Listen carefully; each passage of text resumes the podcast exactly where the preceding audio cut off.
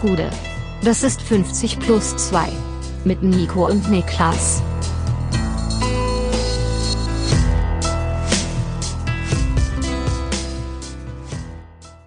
»50 plus 2 Bundesliga-Rückblick. Mein Name ist Nico Heimer und bei mir sitzt der Mann, der sagt, Krähen sind mutierte Raben, Niklas Levinson. Gude, was geht? Gude, äh, Tag der Arbeit erstmal hier. Froher Tag der Arbeit. Sagt ja, man das so? an alle, also an alle, die frei haben, genießt euren Feiertag, an alle, die nicht frei haben, viel Kraft. Solidarität. Denke ich mal. Oder? Sagt man das dann nicht so?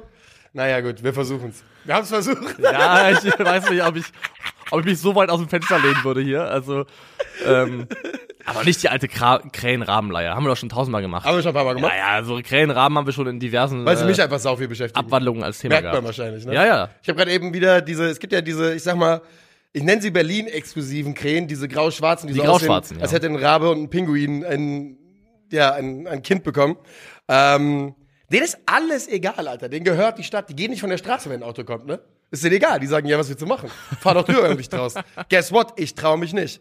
Ähm, du bist Darts-Vize-Weltmeister? Genau, ja. Das hat sich getan seit Donnerstag, könnte man sagen. Das ist passiert. Man muss sagen, äh, wieder erwarten. Also zumindest meine eigenen Erwartungen betreffend, weil ich bin da reingegangen und ich kann wirklich transparent sagen, ich habe es nicht geschafft, im Vorfeld dieses Turniers nennenswert eine Scheibe zu bewerfen. Ja. Also ich bin im Prinzip äh, kalt in die diese WM. angekündigten, ich werde morgen elf Stunden auf eine Dartscheibe werfen, wurden null. Die Rechnung ging nicht auf. Ja. Die Rechnung ging leider nicht auf, weil ich äh, habe vergessen, dass ich noch andere Sachen habe, Ah, die ich mache. Ja, ja, Leben. bisschen Leben Ja. unter anderem dumm gelaufen. Ja. Aber dafür muss man ja sagen, ist es ja fantastisch, äh, hat es fantastisch funktioniert. Absolut brillant. Ich habe mit meinem äh, Teamkollegen Donny O'Sullivan ein sehr, also ein gut harmonierendes Team äh, geformt. Wir haben uns, glaube ich, gegenseitig gepusht. Wir sind so auf einer Wellenlänge gewesen, was Art der Motivation und Ansprache angeht. Ja. Und ähm, Ihr habt es nicht zugelassen, dass der andere abflacht, auch nur für eine Minute. Nee. Man hat sich immer wieder gegenseitig hochgeholt. ich bin sehr stolz gewesen, muss ich Ja. sagen. Ich war sehr, sehr stolz. Kommt der Pokal eigentlich hier ins Studio? Ja, noch, doch, oder? den- den- den bring ich noch mit. Kann ja sein, dass du ihn privat haben willst. Du sagst, Moment, Moment, Moment. Den Der steht ich. tatsächlich aktuell auf meinem Nachttischschrank. Ja. Oben drauf steht er. Also Ja, da ja, ich weißt platziert, ja. Ist ja okay. Ich meine, wenn man, wenn man ganz nüchtern betrachtet, ich weiß nicht, ob du schon mal einen Titel gewonnen hast, der größer ist als Vize-Weltmeister. Nee, Wahrscheinlich nicht, oder? also jetzt. So heißt der Titel nun mal. Okay? Den, das musst du auch akzeptieren. Wenn es rein nach den Namen geht, Ja, habe ich noch, noch, noch nie was Größeres gewonnen als Vize-Weltmeister. Ja, na also. Das ist vollkommen richtig. Na Ja. also, dann mach dich mal nicht kleiner, als du bist da in dem Augenblick. Ähm, ansonsten, weil wir heute gefragt haben, wir, äh, ja, es war ein ganz, ganz tolles Event. Wir hatten brutal viel Spaß, glaube ich, kann man so sagen. ja, war mega. Ähm, war wirklich von hinten bis vorne super und auch mit der gesunden Portion Chaos, die man, die wir auch kennen und lieben. Und ja, also wir haben es Max schon gesagt, wir haben es, ich habe es jedem gesagt, der es hören wollte. Ruft uns wieder an. Wir hatten auf jeden Fall richtig Freude an dem Event und ähm, es hat mir wirklich viel Spaß gemacht zu moderieren. Aber als ich dich dann beim Daten beobachtet hat, hat es mich in, in meinen Dartfingern gejuckt. gejuckt. Ja, hätte auch gern gespielt. Ne? kann man ich schon sagen, Kann ich ja. verstehen. Kann man schon sagen. So, Ich- ja? Ich war gestern Abend noch mal im Kino. Oh ja. Wieder, ähm, Na, endlich. Und endlich mal. Und ich habe, ähm, ich würde rückwirkend sagen, einen Fehler gemacht. Denn, Ins Kino zu gehen. Äh, nee, nicht das per se, aber die Auswahl des Films. Ich war gucken Evil Dead Arise. Oh. Und ich bin ja so ein bisschen so ein Horrorfilm-Fan geworden. Über Mhm. die letzten Jahre hat sich bei mir so ein bisschen eingeschliffen, dass ich doch äh, für das Genre was übrig habe. Evil Dead Und Rise. ich muss halt sagen, ich habe von dieser von dieser Evil Dead, das ist eine Reihe anscheinend. Das hier ist, glaube ich, Teil 5. Ist ja Ähm, nicht sogar auch ein Spiel von oder so? keine Ahnung, Alter, keine Ahnung. Aber ich bin dann halt, ich, ich wusste nicht, dass es eine Reihe ist und ich habe von denen noch nichts gesehen gehabt. Und ich bin dann gucken gewesen und mein Fazit war einfach nur sau eklig. sau, sau eklig, Alter. Ist es so ein Ekelhorrorfilm? Der ist halt sau gewaltintensiv. Also ich mag gerne diese ähm, so so Genre Conjuring. Jumpscares, sowas Übernatürliches, aber wo es jetzt nicht in so massiver Gewalt ausatmet, ausartet. Und hier ist es halt wirklich komplett eskaliert. Ne? Da wär, also ich möchte gar nicht beschreiben, was da passiert ist, aber es gab wirklich mehrfach Szenen, wo ich mir so demonstrativ äh, eine, eine Hand vors Gesicht gehalten habe, weil ich es nicht angucken konnte. Ja, verstehe ich. Also, Aber- das ist ja auch wirklich meine Schwachstelle, ne? Also, ich gucke ja gar, Horrorfilme überhaupt nicht gerne, habe ich ja schon ein paar Mal gesagt. Wenn ich sie gucke, dann bin ich auch eher in dem Bereich, den du gerade beschrieben hast, weil was ich überhaupt nicht mag, ist das so rumgeschlachte und dann fällt irgendwie eine Leber aus dem Körper und dann tritt noch einer drauf, rutscht aus, bricht sich das Genick offen oder sowas. Das ist so der, der Teil Horror, wo ich sage, nee, komm, brauch ich Und das nicht. war ungefähr das Genre, muss man Ja. sagen. Das war ungefähr das, das Genre. Ja. Aber weißt du, was ich im Kino getrunken habe ein Getränk? Nein. Kennst du das Getränk Malzbier? Natürlich. Ist da Hopfen und Malz drin? Ja, Ja. ist verloren. Was heißt das? naja, Entschuldigung, Leute, die, die dann nicht in dem deutschen, wie soll man es nennen, TikTok-Meme-Welt unterwegs Ja, sind, wissen jetzt nicht, worum es geht, aber ich glaube, Ja. das haben die allermeisten verstanden.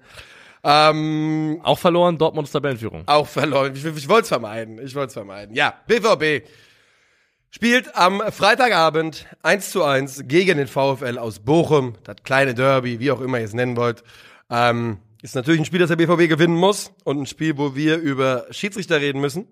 Ähm, aber erst wollen wir darüber reden, was passiert ist, denn das 1 zu 0 macht der VfL und zwar sehr, sehr früh durch Lucia und es ist Schema F BVB Gegentore Saison 22, 23. Ähm, der, die Bochumer kombinieren sich auf die Grundlinie durch, Pass in den Rückraum und den hat jeder Dortmunder vergessen und Lucia schiebt ein. Ja, einschieben ist jetzt eine sehr, sehr. Nagelt äh, rein. Ich wollte gerade sagen, also ein- einschieben Nagelt klingt so, hätte er den ents en entspannter mal ins lange Eck geschoben. Das ist Er sah ja, entspannt aus dabei. Es war schon ein Hieb. Ja. Und ich würde schon sagen, dass es ein bisschen in die, äh, in die Art Gegentore reinging, die der FC Bayern in den letzten Wochen aufgefressen äh, hat, wo du denkst, ja, klar, du kannst es besser verteidigen, aber es passiert ja auch nicht jeden Tag, dass du auf die Art und Weise abgestraft wirst. Also den trifft er ja auch nicht jedes Mal so. Und, Aaron Martin. Ähm, dann, genau, Aaron Martin zum Beispiel, das Höfler-Tor ähm, im Pokal Richtig. gegen äh, Rodri gegen Man City. Also Bayern hat in den letzten Wochen viele von diesen Dingern kassiert, wo du sagst, ey, da machen wir zwar auch de facto was falsch, aber so bestraft zu werden, tut eben auch weh und kommt nicht so oft vor. Jetzt ist es im BVB passiert und Bochum geht in Führung. Verdient oder nicht, ist eine andere Frage, aber was ich generell vor allem mit Blick auf die erste Halbzeit sagen würde, ist, dass der VfL sich belohnt hat vom Halbzeitstand her und dann auch vom Endergebnis natürlich für eine sehr, sehr mutige erste Halbzeit. Also Ja, sie haben wirklich. Hoch angeschoben und, draufgegangen. Also vor allem die Außenverteidiger sind immer wieder hoch angelaufen. Das hat auch in der Endkonsequenz bedeutet, dass wenn Dortmund das überspielt hat, sie zu guten Gelegenheiten kamen. Es gab zum Beispiel, glaube ich, in der ähm, in der 38. eine Szene, wo Adeyemi eine sehr, sehr gute Chance hat, der Ja. generell in der ersten Halbzeit vielleicht zwei Tore sogar machen muss. Bellingham hat eine große Ähm, Chance in Halbzeit Bellingham hat eine sehr gute, Brandt hat eine gute Gelegenheit. Generell, Dortmund hat mehr als genügend Chancen, um mehr als ein Tor zu Ja. machen in diesem gesamten Spiel. Aber dieses hohe, hohe Schieben der Bochumer Außenverteidiger, wenn das überspielt wurde, hat dafür gesorgt, dass dann eben zum Beispiel mal Ivan Ordetz plötzlich gegen Adeyemi 1 gegen 1 stand. Und das sind so die Sachen, die wünschst du dir halt ähm, im Idealfall nicht. Eigentlich nicht. Äh, was ich dir auch nicht wünsche, ist, dass Soares einen langen Ball auf äh, Malen unterläuft. Ja. Tut er aber und ähm, das Ganze nur wenige Augenblicke, wenige Minuten nach dem nach der Bochumer Führung. Ähm, Malen zieht dann an, bringt den Ball rein, Bellingham trifft ihn nicht, will selbst abschließen und dann wartet am langen Pfosten Adeyemi und der schiebt ein zum 1-1. War das nicht Haller? Der ihn rein, der Im drüber Zentrum. hackt. Ich hatte mir, ich habe gesagt Bellingham aufgeschrieben. meine, aber es war Haller, der den Ball weiterleitet. Ja. Ähm, aber weiterleitet unabsichtlich, da sind wir uns schon einig. Der versucht abzuschließen, der Spieler. Bist Ja. du nicht sicher? N- Nicht ganz sicher, um, Okay. um ehrlich zu sein, aber Okay. ich, ich aber, hab's mir so aufgeschrieben, ja. Aber es glaub ich, ich glaube, es ist Haller, der den Ball noch eben weiterleitet und dann ist es dann letztlich in der Endkonsequenz Adeyemi, der ihn reinmacht. Aber du hast wahrscheinlich schon recht, dass er, wenn er kann, gekonnt hätte, aus der Position auch selbst den Abschluss genommen hätte. So äh, steht es dann 1 zu 1 und ich weiß nicht, ob du jetzt irgendwas besprechen willst, bevor wir über die, die, die, ja, die Skandalsituation sprechen. Also ich würde halt, um das Spiel mal irgendwie einzufangen, sagen, Bochum spielt eine mutige, gute erste Halbzeit, in der natürlich trotzdem der BVB deutlich mehr Chancen hat, aber es nicht bedeutet, dass äh, Bochum nicht auch selber in gute Momente reingekommen wäre. Und ich finde, bei Bochum siehst du auch hier wieder die langen Bälle, die sich schlagen, die sind nicht hilflos, die sind nicht planlos, die sind mit einer Idee dahinter. Da sind Zielspieler, da sind Abläufe, die greifen, sobald der Ball bei Hofmann kommt, dann hast du, die, hast du Leute, die tief starten, du hast Leute, die entgegenkommen, wie ein Kevin Stöger, die für eine die altbekannte Steil-Klatsch-Bewegung, ähm, die wir mittlerweile etabliert haben. Eigentlich. Das heißt, die Bochumer mach, haben, ne, haben einen Ansatz, haben eine Anlage in ihrem Spiel, die zu erkennen ist. Und das finde ich grundsätzlich immer lobenswert. Ändert nichts daran, dass Dortmund hier die bessere Mannschaft ist, dass Manuel Riemann einen sehr, sehr guten Tag erwischt und äh, fantastisch Brutal, pariert hat brutal. mehrfach. Zweite Halbzeit Riemann ist äh, absolut, ja, so wie wir ihn letzte Saison häufig gesehen haben. Und, aber du sagst was Spannendes, weil das Bochum hat ein klares Konzept, das haben wir hier schon mehrfach gesagt und das haben sie seit Monaten, seit äh, Lecce übernommen hat. Das Problem, was Bochum jetzt einholen könnte, die anderen Abste Abschiedskandidaten haben es in großen Teilen nachgeholt. Ja. Die TSG, auch wenn sie jetzt am Wochenende verloren haben, der VfB Stuttgart, Schalke 04, überall ist auch inzwischen ein Konzept erkennbar, was natürlich äh, dann Um- die Bochumer Hoffnung ein bisschen schmälert. Ja, weil wenn die anderen ein Konzept haben, aber auch alle, und das kann man auch festhalten, den wahrscheinlich besseren Kader. Ähm, Schalke kann man drüber streiten, aber im Zweifelsfall vielleicht auch. Ich glaube sogar, ich Ähm, würde Schalke da den ja. Zuschlag geben. dann, dann wird's schwierig. Ja. Ähm, aber erstmal jetzt einen Punkt geholt gegen den zum damaligen Zeitpunkt noch Tabellenführer, wieder sehr, sehr achtbar, muss man ja auch sagen. Ja, Bochum hat schon mehrfach außer der Reihe gepunktet in der Saison. Und genau, ich möchte nur festhalten, bevor wir jetzt zur ganz großen Szene dieses Spiel kommen, die mit entscheidende Szene wahrscheinlich oder die Szene des Wochenendes sogar, würde ich halt sagen, Dortmund hat genügend Chancen, um selber mehr als ein Tor Definitiv. zu machen. Und, das möchte ich auch vorwegschieben, wir werden jetzt ausgiebig darüber sprechen, aber wenn du beim VfL Bochum als Tabellenführer nicht mehr als ein Tor machst, Elfmeter nicht bekommen, hin oder her, dann musst du die primäre Schuld immer noch bei dir selbst suchen. Genau, ich äh, sehr, sehr gut, dass du das sagst, sonst hätte ich nämlich was ähnlich gesagt. Ich finde nämlich, ähm, selbst, also wir reden da gleich drüber und es ärgert mich brutal und es hätte niemals so passieren dürfen, wie es da gelaufen ist am Freitagabend.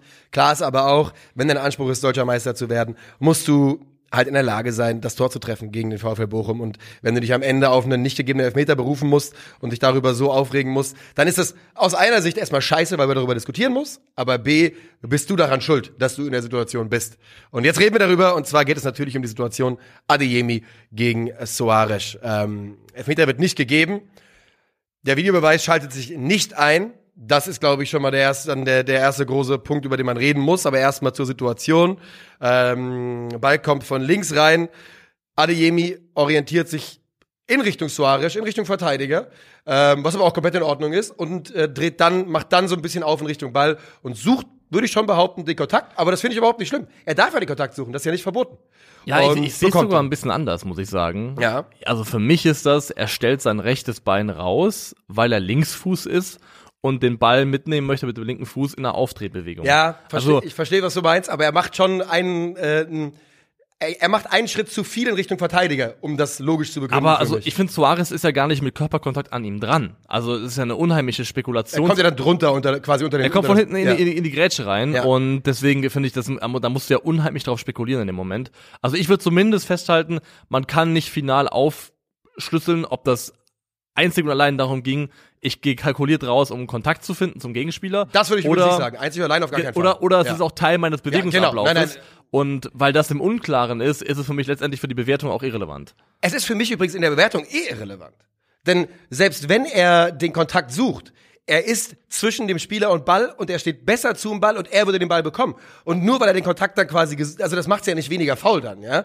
Ähm, ist also vollkommen egal, ob er den Kontakt sucht oder nicht. Der Kontakt ist definitiv da und der Kontakt ist für uns beide, glaube ich, 100% Elfmeterwürdig, denn für Adeyemi ist es nicht möglich, weiterzuspielen. Mittlerweile ja für ganz Deutschland. Also mittlerweile gibt es Ja. ja keinen mehr, der irgendwie sagen würde, dass No, das, es gibt so ein paar Leute auf Twitter, die immer noch sagen, die heißen dann alle so mir Samir 4000 oder sowas.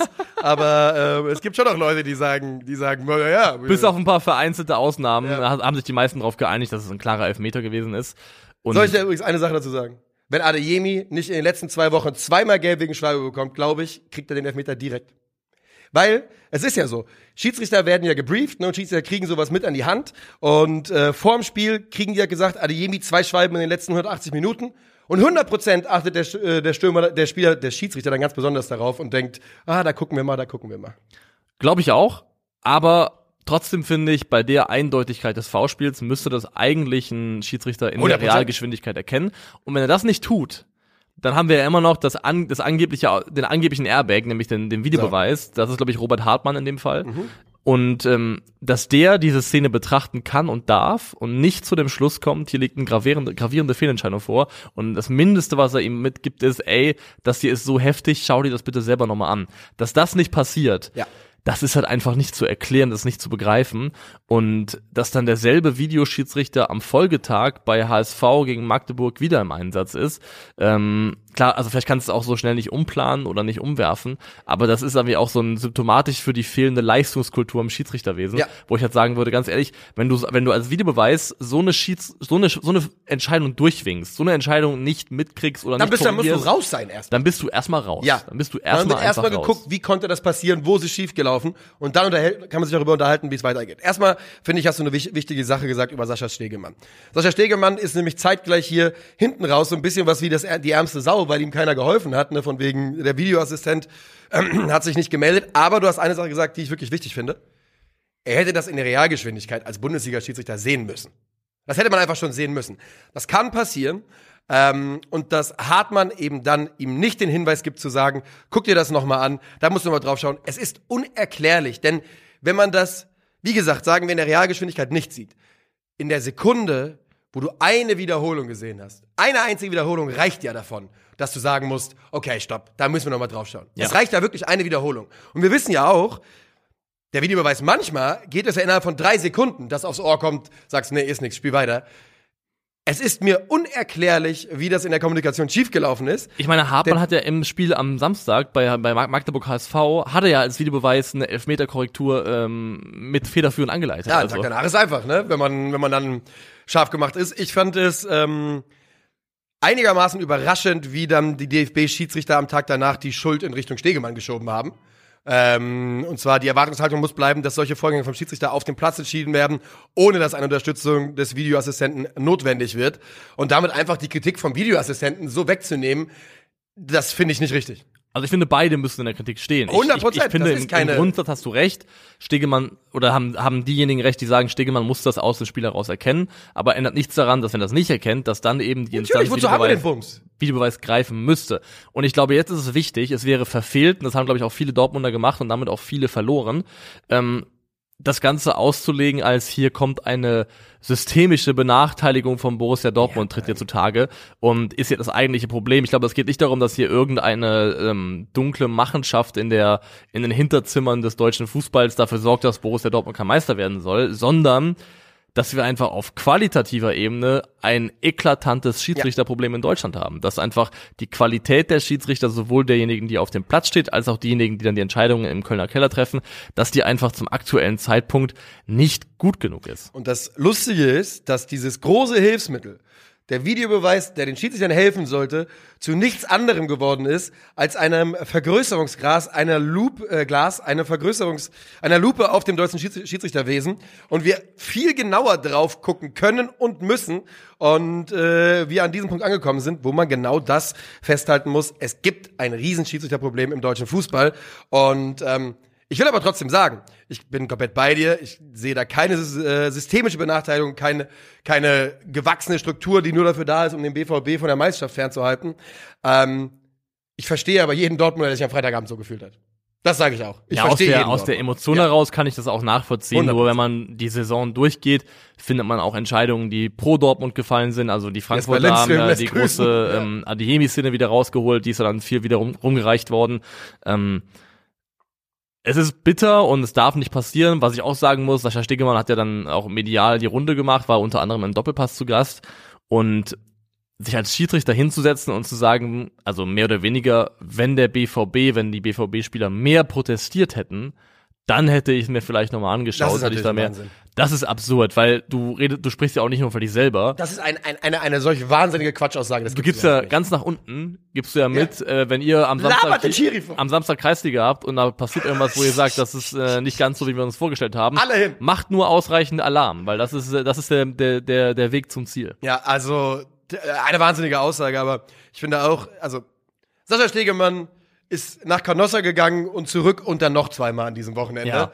Ähm, da darf auch mal eine dumme Aussage dann dabei sein. Der Junge hat, glaube ich, genug gefressen jetzt an diesem, an diesem Wochenende. Aber ja, du hast vollkommen recht, ist natürlich eine Quatschaussage. Und ich finde übrigens, ich weiß auch gar nicht, ob ich es gut finde, dass Schiedsrichter, und es hat ja, glaube ich, Zweier auch schon mal so gemacht, nach einer, ne, war auch schon mal am Doppelpass und so. Ich weiß nicht, wie ich es finde, dass Schiedsrichter danach die Talkshow-Tour machen, ehrlicherweise. Nee, also ist ein schwieriges Thema. Ich glaube, auch besser wäre es, wenn sie so weit wie möglich aus der, aus der Öffentlichkeit rausgehalten werden.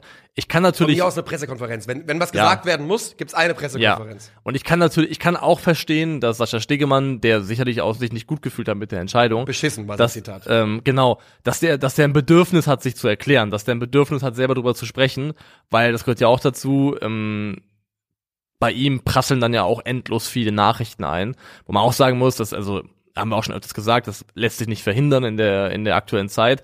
Aber auch da muss ich sagen, die Vorstellung, egal wie massiv diese Entscheidung mich und meine Vereine betrifft oder beeinträchtigt, die Vorstellung, dass ich dann ähm, aktiv raussuche, wo kann ich diesem Schiedsrichter eine Nachricht schreiben, indem ich ihm vielleicht sogar noch den Tod oder ähnliches wünsche, ja. muss ich wirklich sagen, also ja, ich habe da auch eine Schwelle. Wenn ich tippe, so, ich wünsche dir, dass du stirbst oder was auch immer. In der Sekunde, wo ich es ausgeschrieben vor mir auf dem Bildschirm Ja. lese, bin ich halt, sag ich, ja, okay, Alter, was mache ich denn hier gerade? Und äh, Normalerweise sollte bei einem, bei einem Menschen im Kopf eine Sicherung greifen, Ja. die dir, während du das vielleicht machst, noch sagt, hör mal, ähm, checkst du eigentlich gerade, was du hier vorhast? Und wegen was für einer Banalität letztendlich, was für einer Kleinigkeit im Verhältnis der großen Dinge du bereit bist, sowas wirklich Ekelhaftes zu machen.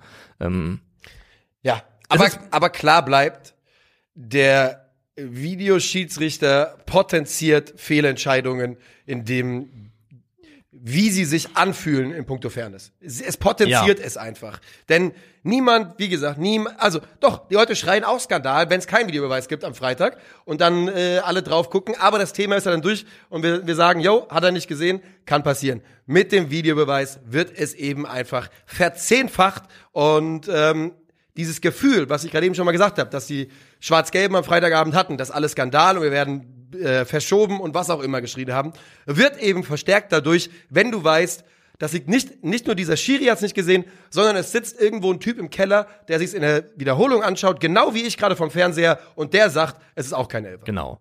Wir sind ja tendenziell viel bereit, uns gegenseitig als Menschen relativ viel zu verzeihen, weil keiner von uns eine Fernbedienung hat, mit der er kurz zurückspulen kann und sagen kann, ups, das hier möchte ich gerne anders machen. Weil man, also, und wenn aber dann jemand das Instrument hat, zu sagen, ich kann theoretisch Ja. zurückspulen und kann hier etwas revidieren, was ich entschieden habe, aber es dann eben oft zum Unverständnis aller anderen nicht macht oder auf eine Art und Weise macht, die man nicht nachvollziehen kann, dann, dann schürt es einfach Frust, schürt es Ärger. Um mal jetzt das Spiel irgendwie abzuschließen, Ja. würde ich final trotzdem sagen, es ist Borussia Dortmund ähm, at its finest, dass diese gerade mühevoll errungene Tabellenführung letztendlich halt nicht eine Woche Bestand hat, muss man auch sagen. Oder Ich- genau eine natürlich. Es ist genau das, was, was wir und wo- wofür ich auch seit Jahren ein bisschen Ärger bekomme von Dortmund-Fans. äh, Das ist absolut Peak Bottler BVB. Da haben sich die eigenen Hände um den Hals gelegt und ein bisschen zugedrückt. So sehr wurde da gechoked. Ähm, man muss noch kurz sagen, für mich war es richtig, in der Nachspielzeit keine Hand zu geben und auch Ja. wenn ich die kalibrierte Linie nicht gesehen habe, würde ich sagen, dass es bei Hummels auch stark nach Abseits aussah. Das war Abseits. Äh, ich verstehe nicht, warum es keine kalibrierte Linie gab, das ist ein anderes Thema. Ähm, aber das sind für mich zwei richtige Entscheidungen.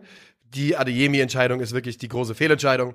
Und ja, der BVB gibt die Tabellenführung also binnen 90 Minuten Fußball wieder her und das gegen den Abstiegskandidaten.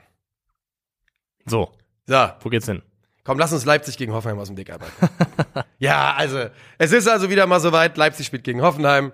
Ähm, Das ist wie so der, Ta der Tag äh, bei vielen Menschen im Jahr, der Tag, an dem man die Steuern machen muss. ja, Wenn genau. man sich gemeinsam hinsetzt Ja. und sagt, komm, der Tag ist heute verloren. Müssen wir jetzt 90 da Minuten müssen wir, da müssen wir jetzt durch. Ja, 90 Minuten ist gut. Ja, bei, Ähm, bei, bei, das, bei das, RBL das hier geht dauert, zum Glück da, so. dauert zum Glück keinen ganzen Tag, sondern nur 90 Minuten, ja. 1 zu 0 gewinnt RB Leipzig und das vollkommen verdient. Und ist zurück, spielt zum ersten Mal seit dem zwölften Spieltag gemeinsam mit Timo Werner in der Startformation. Und ähm, Leipzig dominiert die erste, ich sag mal, halbe Stunde. Ähm, vergeben einiges. Es ist, glaube ich, ein Kunku äh, lässt einen liegen, dann Forsberg lässt einen liegen, Raum lässt, glaube ich, einen liegen. Nee, nicht Raum. Forsberg lässt einen liegen und noch jemand. Werner vielleicht. Aber äh, nach 28 Minuten dann die verdiente Führung durch den eben erwähnten Kunku nach Doppelpass mit Forsberg. Ja, sehr schön ausgespielt und also eines meiner Hauptfazits aus diesem Spiel ist, wenn Christopher Nkunku sich nicht verletzt, zweimal ja, muss man mittlerweile schon sagen, in der Saison, dann wird er wahrscheinlich relativ entspannt Bundesliga-Torschützenkönig. Weil er steht jetzt schon bei 13 Toren, glaube Ja. ich. Und das, obwohl er, ich glaube, mindestens acht oder neun Spiele in der Bundesliga verletzungsbedingt verpasst hat. Und ich glaube, wenn er Ja. fit ist, fit bleibt, dann wird er, also jetzt haben wir Füllkrug aktuell bei 16 Toren stehen. Ich glaube, Nkunku hätte kein Problem damit gehabt, an den 20 Toren zu kratzen. Von daher, Auf gar keinen Fall, ich glaube auch. Wenn er fit geblieben wäre, dann wäre wahrscheinlich die, die, das Rennen jetzt schon beendet, das Thema. Was mich sauer macht, ist, dass ähm, Ilas Bebu die Erlaubnis kriegt, da 80 Minuten vorne mit seiner nicht vorhandenen Abschlussqualität Es ist wirklich. Wahnsinn, Bebu. es Ähm, ist wirklich Wahnsinn. Ich habe es auch wieder aufgeschrieben. Ja, und es, Er kommt ja wieder in zwei oder drei tolle Situationen, weil er sich gut bewegt. Es ist der Wahnsinn, wie ein, wie ein Spieler zwischen ja, Schein und Sein sich bewegen kann im, im gefühlten, wie gut er als Stürmer sein er kann. ist halt, Und wenn man seine gesamte Karriere anschaut, zweite Bundesliga und Bundesliga übergreifen. Und er war nicht immer zentraler Stürmer, das gehört zur Fairness halber auch dazu. Aber wenn ein Spieler in seiner gesamten Karriere nicht in einer einzigen Saison zweistellig getroffen hat, dann ist, ist es kein Zufall. Genau, das ist kein, kein guter Stürmer und dann ist es kein Zufall, dann liegt es einfach an einer nicht vorhandenen Abschlussqualität. Ja. Und ähm, dafür, dass, also ich bin da auch natürlich voreingenommen, aber dafür, dass er letzte Woche getroffen hat, dass dann Kaspar Dolberg eben erst zehn Minuten vor Schluss kommt, kann ich nicht ganz nachvollziehen. Generell muss man einfach festhalten, bei Hoffenheim, ähm, Matarazzo hat Dinge auch durchaus zum Positiven verändert, das ist ganz, ganz klar, es sind ja auch Punkte gekommen aufs Konto. Aber was bleibt in meinen Augen, ist die absolute Harmlosigkeit dieser Mannschaft im Angriffsbereich, im ja. Verhältnis. Ähm, Hoffenheim ist tatsächlich unter Matarazzo in der Zeit, in der er da ist jetzt, die drittschlechteste Bundesligamannschaft, ich glaube noch vor Augsburg und Bochum in Sachen Expected Goals. Warum ähm, sagst du es ihnen? Warum sagst du das denen jetzt, den Hoffenheimern? Wieso? Die sollen weiterkochen äh, und sollen da. Ich habe nämlich genau, ich habe dieselbe Statistik mir aufgeschrieben, äh, haben 0,35 in diesem Spiel erobert. Die sollen so weitermachen. Haben ja, die haben nämlich, glaube ich, immer noch ein gutes Gefühl jetzt mit Materazzo gerade. Und plötzlich sind sie abgestiegen. Das ist das Ziel hier. Glaubst du, äh, hier, hier sitzt Ja, ja, genau. Die, die hören hier zu. Ja, die ja, klar. Die, du weißt doch, Leipengu macht jeden Tag Memes, wenn wir hier was machen. Und der gute Mann ist TSG-Fan. Der ist ein Sleeper. Standleitung. Natürlich ist Standleitung. Du sagst hier TSG Hoffenheim, dann wird er, wird, wacht er auf. Und rennt nach, äh, nach Hoffenheim. Das ist unser Manchurian-Candidate, äh, Leipengu. Ja. Ähm, aber ja, sie sind die drittschlechteste Mannschaft. Unter Breitenreiter waren sie, natürlich hat es auch hinten raus abgebaut, aber waren sie in der Gesamtzeit, in der da war, auf Platz sieben bei XG in der Bundesliga generierte.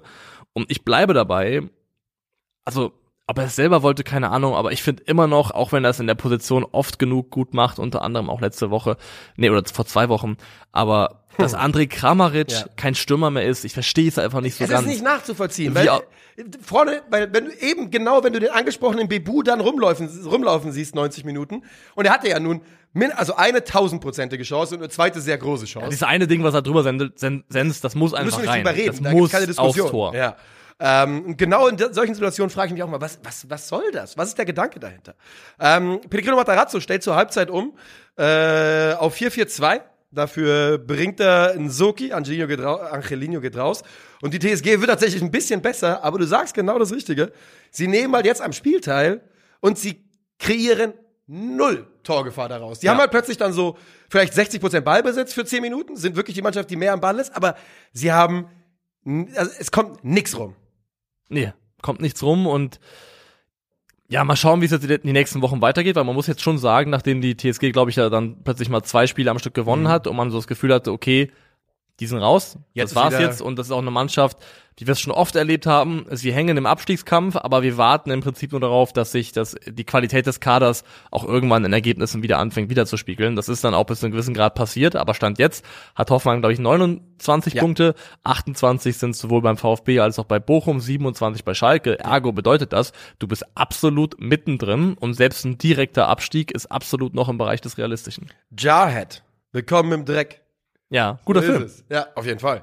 Ähm, Was war das nochmal? Skorpion gegen? Oh, ich weiß es nicht mehr. ich habe den Film gesehen 2006. Dieser Eimerkampf, wo ja, die so irgendein Skorpion gegen irgendwas haben kämpfen lassen. Wer war das? Wer war denn, wer war denn der Hauptdarsteller? Ähm, äh, Jake Gyllenhaal. Doch, Jake Gyllenhaal. Ja. Das, das hätte ich sogar richtig, richtig hinbekommen. Ich glaube, das war Skorpion gegen Schmetterling.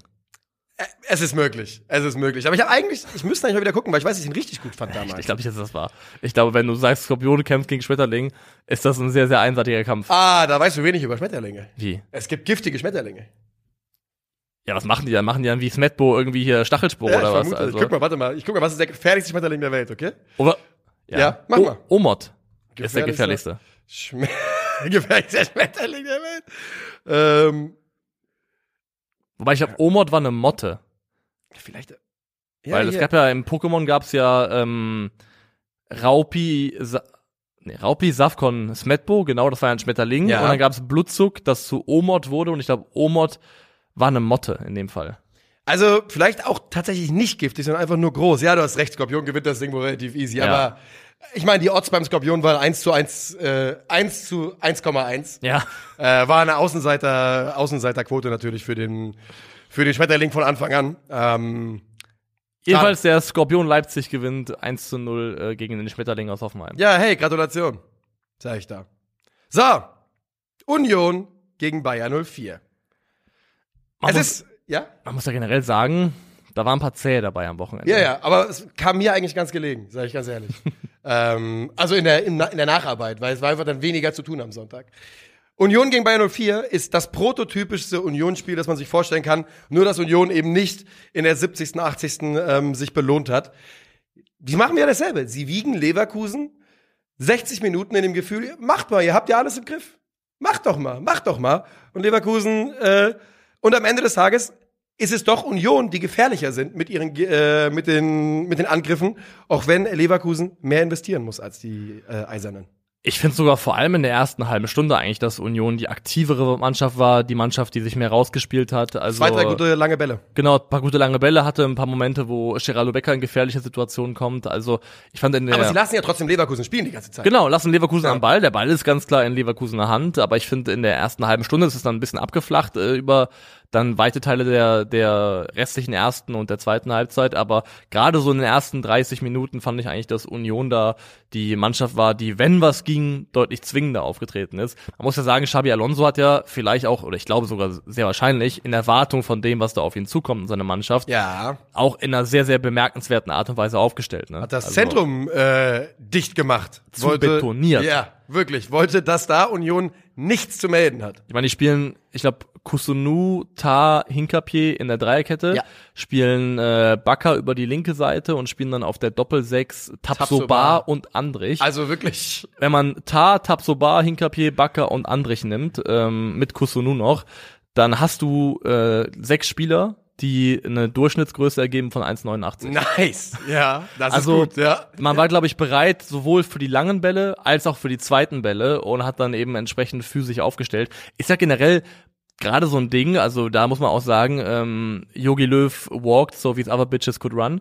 Ähm, weil hier WM 2014, die, die legendären vier Innenverteidiger, wenn du jetzt auf, zum Beispiel auf City schaust, ja. wenn die spielen mal mit, ähm, mit Akanji und Ake auf Außen ja. und dann noch zwei Innenverteidiger, das sind, auch, das sind auch de facto vier Innenverteidiger. Ja, aber ich sage dir, das ist bei Yogi Löw wirklich nicht passiert, weil er da visionär was entdeckt hat, sondern weil es einfach keine Alternativen gab. Also, ähm, ja, Jogi Löw hat den Fußball revolutioniert, unabsichtlich. ähm, du sagst aber, ne? Ich finde, es, es ist ja ein, ein klares Statement von Xabi Alonso, dass er bereit ist, seine gut funktionierende Maschine so zu verändern, um auf Union Berlin äh, reagieren zu können. Und wie Union es schafft, egal wer da hinkommt, Leverkusen, eine der beeindruckendsten Offensiven der, der Rückrunde, egal wer da hinkommt und eigentlich ja sogar egal, wo sie hinkommen, ihnen jegliche Freude am Spiel zu nehmen, alles kaputt zu machen und im Zweifel selber durch diese Nadelstiche das Gefühl oder die, die, das auszustrahlen, dass man jederzeit ein Tor machen könnte. Und da muss man einfach dann sagen, ja, das macht Union halt richtig gut. Das ist nicht schön, das macht keinen Spaß anzugucken, aber das machen sie so gut wie keine andere Mannschaft in der Liga. Genau, und also man darf Stilkritik üben, haben wir auch schon öfters gemacht, aber es gilt am Ende immer, dass eine Mannschaft und ein Trainer nur genau einer Sache gegenüber verpflichtet sind und das ist dem Erfolg des Vereins. Ja. Und alles andere ist für Verein, Trainer, wen auch immer vollkommen nachrangig. Es, es gilt an erster Stelle nur, sind wir mit dem, was wir machen, erfolgreich oder nicht. Und das muss man Union absolut lassen, dass sie sogar über, über Gebühr, weit über Gebühr erfolgreich sind mit dem, was sie davor haben. Ich finde sogar, dass ähm, Leverkusen sogar Sachen gemacht hat und im Aufbau Dinge versucht hat, die gute Ideen waren, die sogar teilweise auch vom Ansatz her funktioniert haben, was zum Beispiel öfters gesehen hast. Nominell ist es ja ein, äh, ist ein 3-2er-Aufbau, den Leverkusen da spielt, mit Tabsoba Andrich und den drei Innenverteidigern dahinter, dass Florian Wirz immer wieder tief gefallen ist und äh, Leverkusen dann teilweise de facto im 3-3-4 aufgebaut hat, wenn man so will, was dann bedeutet hat, dass du theoretisch mit deinen drei Verteidigern und drei Mittelfeldspielern sechs gegen fünf Überzahl gegen Union spielst und dadurch einen Mann mehr hast, einen freien Mann und dann aus dem freien Mann heraus vielleicht dann eben andribbeln kannst, vor, vorstoßen kannst ins letzte Drittel. Aber selbst dann hat Union halt immer noch fünf Leute in der letzten Linie, die so diszipliniert, so gut organisiert die verteidigen. Haben. Durch die Bank. Ja, durch die Bank. Ja. Das ist das krasse. Union macht einfach fast keine Fehler. Sie ja, machen im Defensivverbund einfach fast keine Fehler. Ich dachte auch wirklich, bei Union ist eigentlich, eigentlich ist Union übrigens ein Skorpion, ne? Wenn wir hier über, äh, über Ja. Tiere schon reden. Union ist ein absoluter Skorpion. Haben hier. Es liegt in ihrer hier, Natur. Ja, die haben hier den Chitin-Panzer an über 70 Minuten und sagen, macht doch was ihr wollt, Alter, ihr könnt mir gar nichts. Und dann wird einmal zugestochen und Feierabend.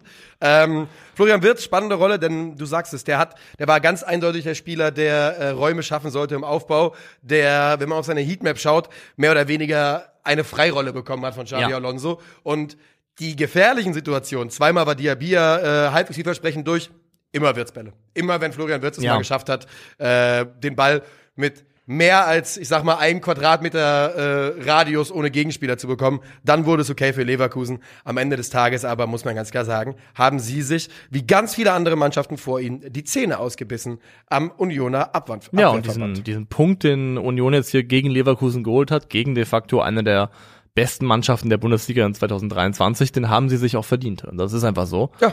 Ja. Und mehr kann man eigentlich nicht sagen zu diesem Spiel, oder? Nee, finde ich auch nicht. Jetzt, man könnte jetzt nochmal das Gleichnis von Union Berlin und dem Frosch erzählen, aber das machen wir an der Stelle nicht. Nee, komm, oh, Frösche muss man manchmal schlucken. Also gehen wir zu SGE FCA. Ja. Also du hast ja freimütig zugegeben, es war seit langem nochmal ein Spiel, das wirklich Ja. tatsächlich deine Laune auch massiv Ja. beeinflusst hat. Ja. Ähm, ja, es ist natürlich dann auch, das resultiert natürlich auch daraus, was jetzt in den letzten Monaten, Wochen passiert ist. Ne? Aber ja, es war das Spiel, es war halt das Spiel, wo man die Saison ganz offiziell hergeschenkt hat, in meinen Augen. Also, wo, wo du jetzt sagen kannst, jetzt ist egal, was passiert, du kommst da nicht mehr dahin, wo du es dir zwischenzeitlich ausmalen konntest und das, was du auch zwischenzeitlich sehr offensiv als Ziel formuliert hast, hast, dann hast du einen Kevin Trapp, der danach ein Interview gibt, da in Richtung Trainer auf jeden Fall auch was andeutet und ganz insgesamt einfach ein Spiel, das so uninspiriert ist, dass ich auf jeden Fall am Samstag den Fernseher mehrfach angeschrien hat und seit langer, langer Zeit, ich würde sagen, seit bestimmt, also dieses Jahr, diese Saison hatte ich noch kein Spiel, wo ich mich so über die Eintracht aufgeregt habe, wie jetzt am Wochenende. Kann ich auch verstehen. Kann ich absolut nachvollziehen, weil es nach einfach jetzt Wochen der Enttäuschung, die, die, also man denkt, okay, Augsburg ist es ein Gegner, wo Eintracht sich generell schwer tut. Also in Augsburg auf jeden Fall. Ja. Zu Hause sollte man eigentlich Ja, weil eigentlich gesagt, du, du hast jetzt ein Heimspiel gegen den FC Augsburg, Ja. gegen auch eine Mannschaft, wo man auch sagen muss, die sind ja auch formtechnisch absolut rennen die der. Musik hinterher. Die sind ja sogar noch gefährdet, sogar potenziell noch auch noch mit reingezogen werden zu können in den Abstiegskampf, haben glaube ich 30 Punkte. Ähm, dass du dann 31, da oder? nicht oder 31 kann auch sein, dass du da nicht in der Lage bist, da zu Hause ein Spiel zu gewinnen und nicht nur zu gewinnen, sondern auch spielerisch zu überzeugen, weil das gelingt ja auch nicht. überhaupt nicht. Das ist schon mega 0%. enttäuschend. Und es ist ja, es zieht sich jetzt auch durch. Ähm, Augsburg äh, war jetzt die letzte Mannschaft, aber es ist ja so, dass du gemessen an der Rückrunde, gem äh, der Hinrunde, gemessen an den eigenen Ansprüchen, sind das ja alles Mannschaften, wo du halt eindeutig der Favorit sein solltest in den Spielen. Und nicht nur, dass du dieser Rolle nicht gerecht wirst, du spielst kein bisschen so, wirklich überhaupt nicht. Und das geht durch die Bank. Ich, ich habe, ich werde meinen, also ich habe am Wochenende mal wieder, mal wieder richtig Zorn gegenüber der Eintracht verspürt, den ich in keinster Form an irgendeiner Einzelperson festmachen will. Weil es wäre unfair, ist auch Quatsch. Ähm, macht keinen Sinn, jemanden rauszuheben. Dafür war die gesamte Mannschaft zu schlecht. Aber es sind halt nicht nur die Spieler, die ich schon angesprochen hatte, die WM-Fahrer. Ähm, und da hatte ich ja zum Beispiel immer Daichi Kamada angeführt. Mario Götze läuft seit der WM seiner Form so dermaßen hinterher. Ähm, Ansgar Knauf, ich weiß nicht, was er da versucht hat. Ich glaube, Marktwert hochdrücken. Also, in, äh, nochmal, ich will hier niemanden einzelne von denen rausheben, weil die Mannschaft war insgesamt einfach zu schlecht. Und ähm, ich habe es vor Wochen gesagt, da habe ich noch viel Gegenwind bekommen, oder haben wir noch viel Gegenwind bekommen. Ähm, bei der Eintracht steht im Sommer, da bin ich, ohne irgendwas zu wissen, privaten Meinung Nico Heimer, äh, im Sommer wird bei der Eintracht brutal viel passieren und es wird richtig anstrengend, liebe Eintracht-Fans. Und Frankfurt hat ja sogar das Glück, dass sie in Führung gehen und auch durch ein Tor, wo man sagen muss, Glück ist ein gutes Stichwort. da. Ja, das, das ist auch Glück, weil relativ ohne Not ähm, hält da Elvis Rexbescheid den Fuß rein in den Ball und der geht dann trudelt Richtung eigenes Tor vorbei an Kubek dann ins lange Eck rein. Sieht Kubek wirklich aus wie ein Torwart, findest du? Oder labt er? Das sieht alles immer so ein bisschen, das sieht alles aus, als hätte- als hätte er das gerade erst angefangen zu machen. Das ist wirklich Wahnsinn, dass der mal 8 Millionen kostet. Ich glaube nicht, dass er so ein schlechter Torwart ist, wie es in den zwei, drei Wochen aussah, die er, als er seinen Stammplatz dann verloren hat damals. Ähm, aber irgendwas sieht bei Kubik einfach immer so ein bisschen seltsam aus. Die Bewegungen sehen irgendwie so ein bisschen hölzern aus, so Genau. ein bisschen unbeholfen. Das finde ich hier auch, wo man mal ganz klar sagen muss, das ist einfach dumm gelaufen und da Safe. also reden wir nicht über einen Torwart. nein, äh, nein, nein. in der er sieht einfach nur blöd aus, ohne dass er daran schuld ist. Ja. Und die Eintracht kriegt eben da, damit eine Führung geschenkt, wo man vielleicht auch meinen sollte, damit sollte was gehen, damit sollte irgendwie ein bisschen Momentum aufkommen, aber auch das kann man nicht so richtig beobachten. Nee. Und dann sind es die Augsburger, die tatsächlich, muss man sagen, durch ein sehr, sehr schönes Tor vom äh, Ermen, äh, Ermedin Demirovic zum Ausgleich kommen. So um die Stundenmarke herum ja. kommt da eine, kommt da eine Flanke die, die ja aus der Drehung nimmt. Wahnsinn. Und, ähm, Richtig gut von ihm. Die Eintracht macht übrigens vorher ein Abseits-Tor, das 2-0, aber das wurde zu Recht nicht gegeben. War kein deliberate Play von Javeleo. Ja. Ähm, Demirovic, du sagst also aus der Drehung tolles Tor. Du erinnerst dich doch, dass wir, der wurde ja gegen Gregoric getauscht vor der Saison. Ja. Und da war ich ja Team Demirovic und du Team Gregor. Ja. Beide haben recht. Alter, ne? Gregor steht bei 15 Scorern und Demirovic bei 14. Also, das ist schon, das ist schon das ist für eine beide Rechnung, Teams. die für beide Seiten komplett aufgegangen ist, ja. Selten, selten hat man das gerade vor allem, wir sehen ja überhaupt, sieht man ja im Fußball selten straight up Player Swaps, dass man einfach sagt, Spieler X gegen Spieler Y, wir Ja. tauschen, keiner zahlt was. Und das, wenn das mal passiert, dass es sich für beide Seiten so lohnt, muss man schon sagen, ja, Chapeau. Selten gesehen und es ist auch fair, da nochmal Demirovic hervorzuheben, denn er spielt bei der Mannschaft, die erstens, glaube ich, weniger Leute interessiert und zweitens in der Gesamtheit weniger erfolgreich ist. Das heißt, das Brennglas ist bei ihm nicht so drauf, weil Gregoric ist ja schon an vielen Orten und Stellen auch gelobt worden, ähm, weil Freiburg eben als Gesamtmannschaft eine sehr, sehr erfolgreiche Saison spielt. Aber Demirovic macht das auch fantastisch und erfüllt auch von dem Aufgabenprofil her genau die Sachen, die halt Augsburg gebraucht. Also er ist ja auch ein enorm fleißiger Spieler, der gegen den Ball ganz, ganz viel Aufwand betreibt und da auch in dem Bereich super wichtig. Ich glaube, der macht auch, ich habe jetzt nicht nachgeschaut, aber gefühlt macht er auch wirklich ordentlich Meter für seine Position. Alleine, was, wenn, wenn du überlegst, äh, er taucht links auf, er taucht rechts auf, also der bewegt sich ja gerne. Die, Aber ja, vor dem 1 zu 1, ähm, auch die, da wieder die Frankfurter Ordnung gegen den Ball. ähm, du hast äh, relativ tief stehen im Bimbe, du hast Mario Götze, der zentral anläuft und dann nicht mehr rauskommt. Dadurch kann Petersen andribbeln und überhaupt den Raum erst öffnen und dann auch so flanken. Also ich finde da, also die, die Frankfurter Ordnung gegen den Ball, die ja unter Glasner auch ganz oft das Prunkstück war und ist, das ist ja sogar etwas, was gerade als sie noch Champions League gespielt haben, international hervorgehoben wurde, wie brutal schwierig dieses Frankfurter Ja. Trapez, dieses 5-2-3, das immer mal wechselt zwischen 5-3-2, 5-2-3, ähm, wie brutal gut das in der Ordnung gegen den Ball funktioniert und das siehst du auch aktuell nicht so wahnsinnig komplett dahin. viel. Komplett dahin. Ähm, das Gute ist, die Bundesliga-Saison ist gelaufen. Ich werde mich nicht mehr aufregen über die Bundesligaspiele. Ich freue mich auf äh, den Pokal gegen Stuttgart. Kann natürlich, der VfB ist gut in Form, kann natürlich genauso dahin gehen ähm, wie jetzt die Bundesliga-Saison. Für den Moment freue ich mich aber darauf. Ähm, und was Kevin Trapp gesagt hat nach dem Spiel, deutet für mich stark auf einen Oliver Glasner Abgang hin. Ähm, und es überrascht dann ja, glaube ich, jetzt niemanden mehr. Und wenn man sich überlegt, dass Glasner geht, wenn man sich überlegt, wenn man, dass man ja von vielen Spielern schon verbrieft weiß, dass sie gehen und von einigen die Vermutung hat, dann glaube ich, ähm, kommt man da an, an einem ich glaube, man kommt da irgendwo raus, wo man sagt, da werden irgendwas zwischen sechs bis zehn der wichtigsten Figuren der letzten äh, Jahre ausgetauscht bei Eintracht Frankfurt. Und ich glaube, da muss man, dann kann man sich selber darauf einen Reim machen, wie das dann, was das für Auswirkungen auf den Verein und auf die Mannschaft haben könnte in der, in der Könnte. Das ist auf jeden Fall eine sehr, sehr unsichere Lage, mit der man dann, glaube ich, in die kommende Saison reingeht. Aber ja, wir haben ja über, also Ein, ein Satz noch. Was der Mannschaft abhanden gekommen ist, ist diese, und ich muss es sagen, Wagenburg-Mentalität, die mannschaftliche Geschlossenheit, die wir gegen alle, fickt euch, hier ist die Linie, wir tragen den Adler auf der Brust und was, was außerhalb passiert, interessiert uns nicht. In meinen Augen ist das aktuell bei der Mannschaft nicht da. Das sieht man definitiv nicht auf dem Platz Ja. zumindest.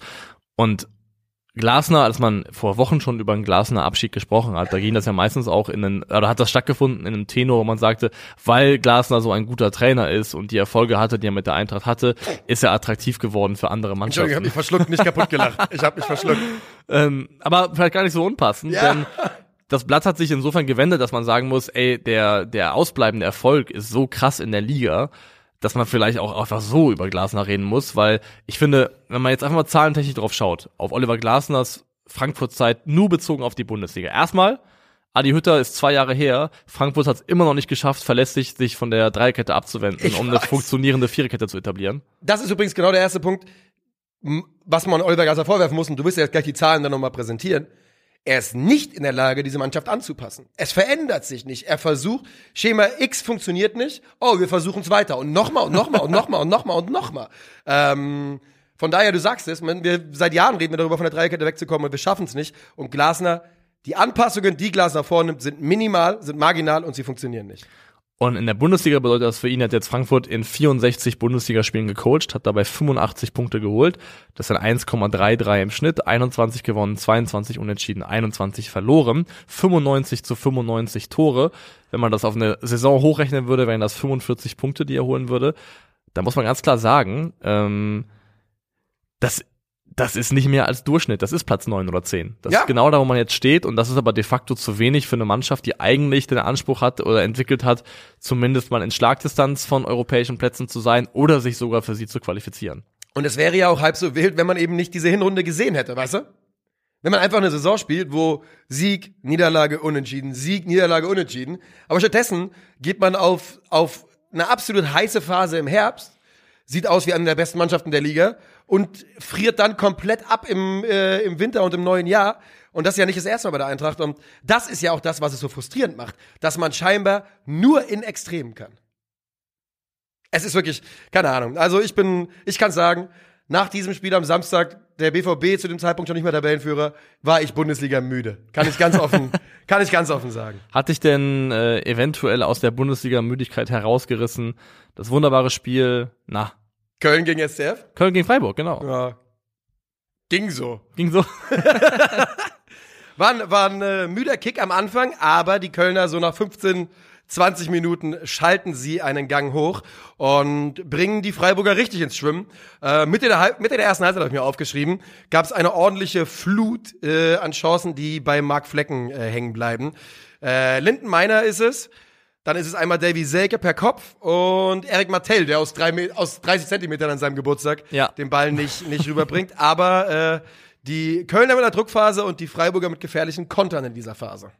Ja, aber abseits dieser, dieser kleinen Druckphase, muss man auch sagen, hat dann aber auch, also Köln auch nicht in einer, in einer großen Häufigkeit jetzt, würde ich sagen, die ganz, ganz zwingenden Chancen entwickeln können. Hinten raus wieder. Also hinten raus wieder ein Stück weit, ja doch. Also, Also nicht die ganz, ganz großen aber ich meinte so, dass sie zumindest zielstrebig äh, in Richtung Tor spielen. Sie haben viele Abschlüsse, im, im gesamten Spiel viele Abschlüsse, die meisten davon halt von geringerer Qualität. und das genau macht das, entscheidet das Spiel, ne?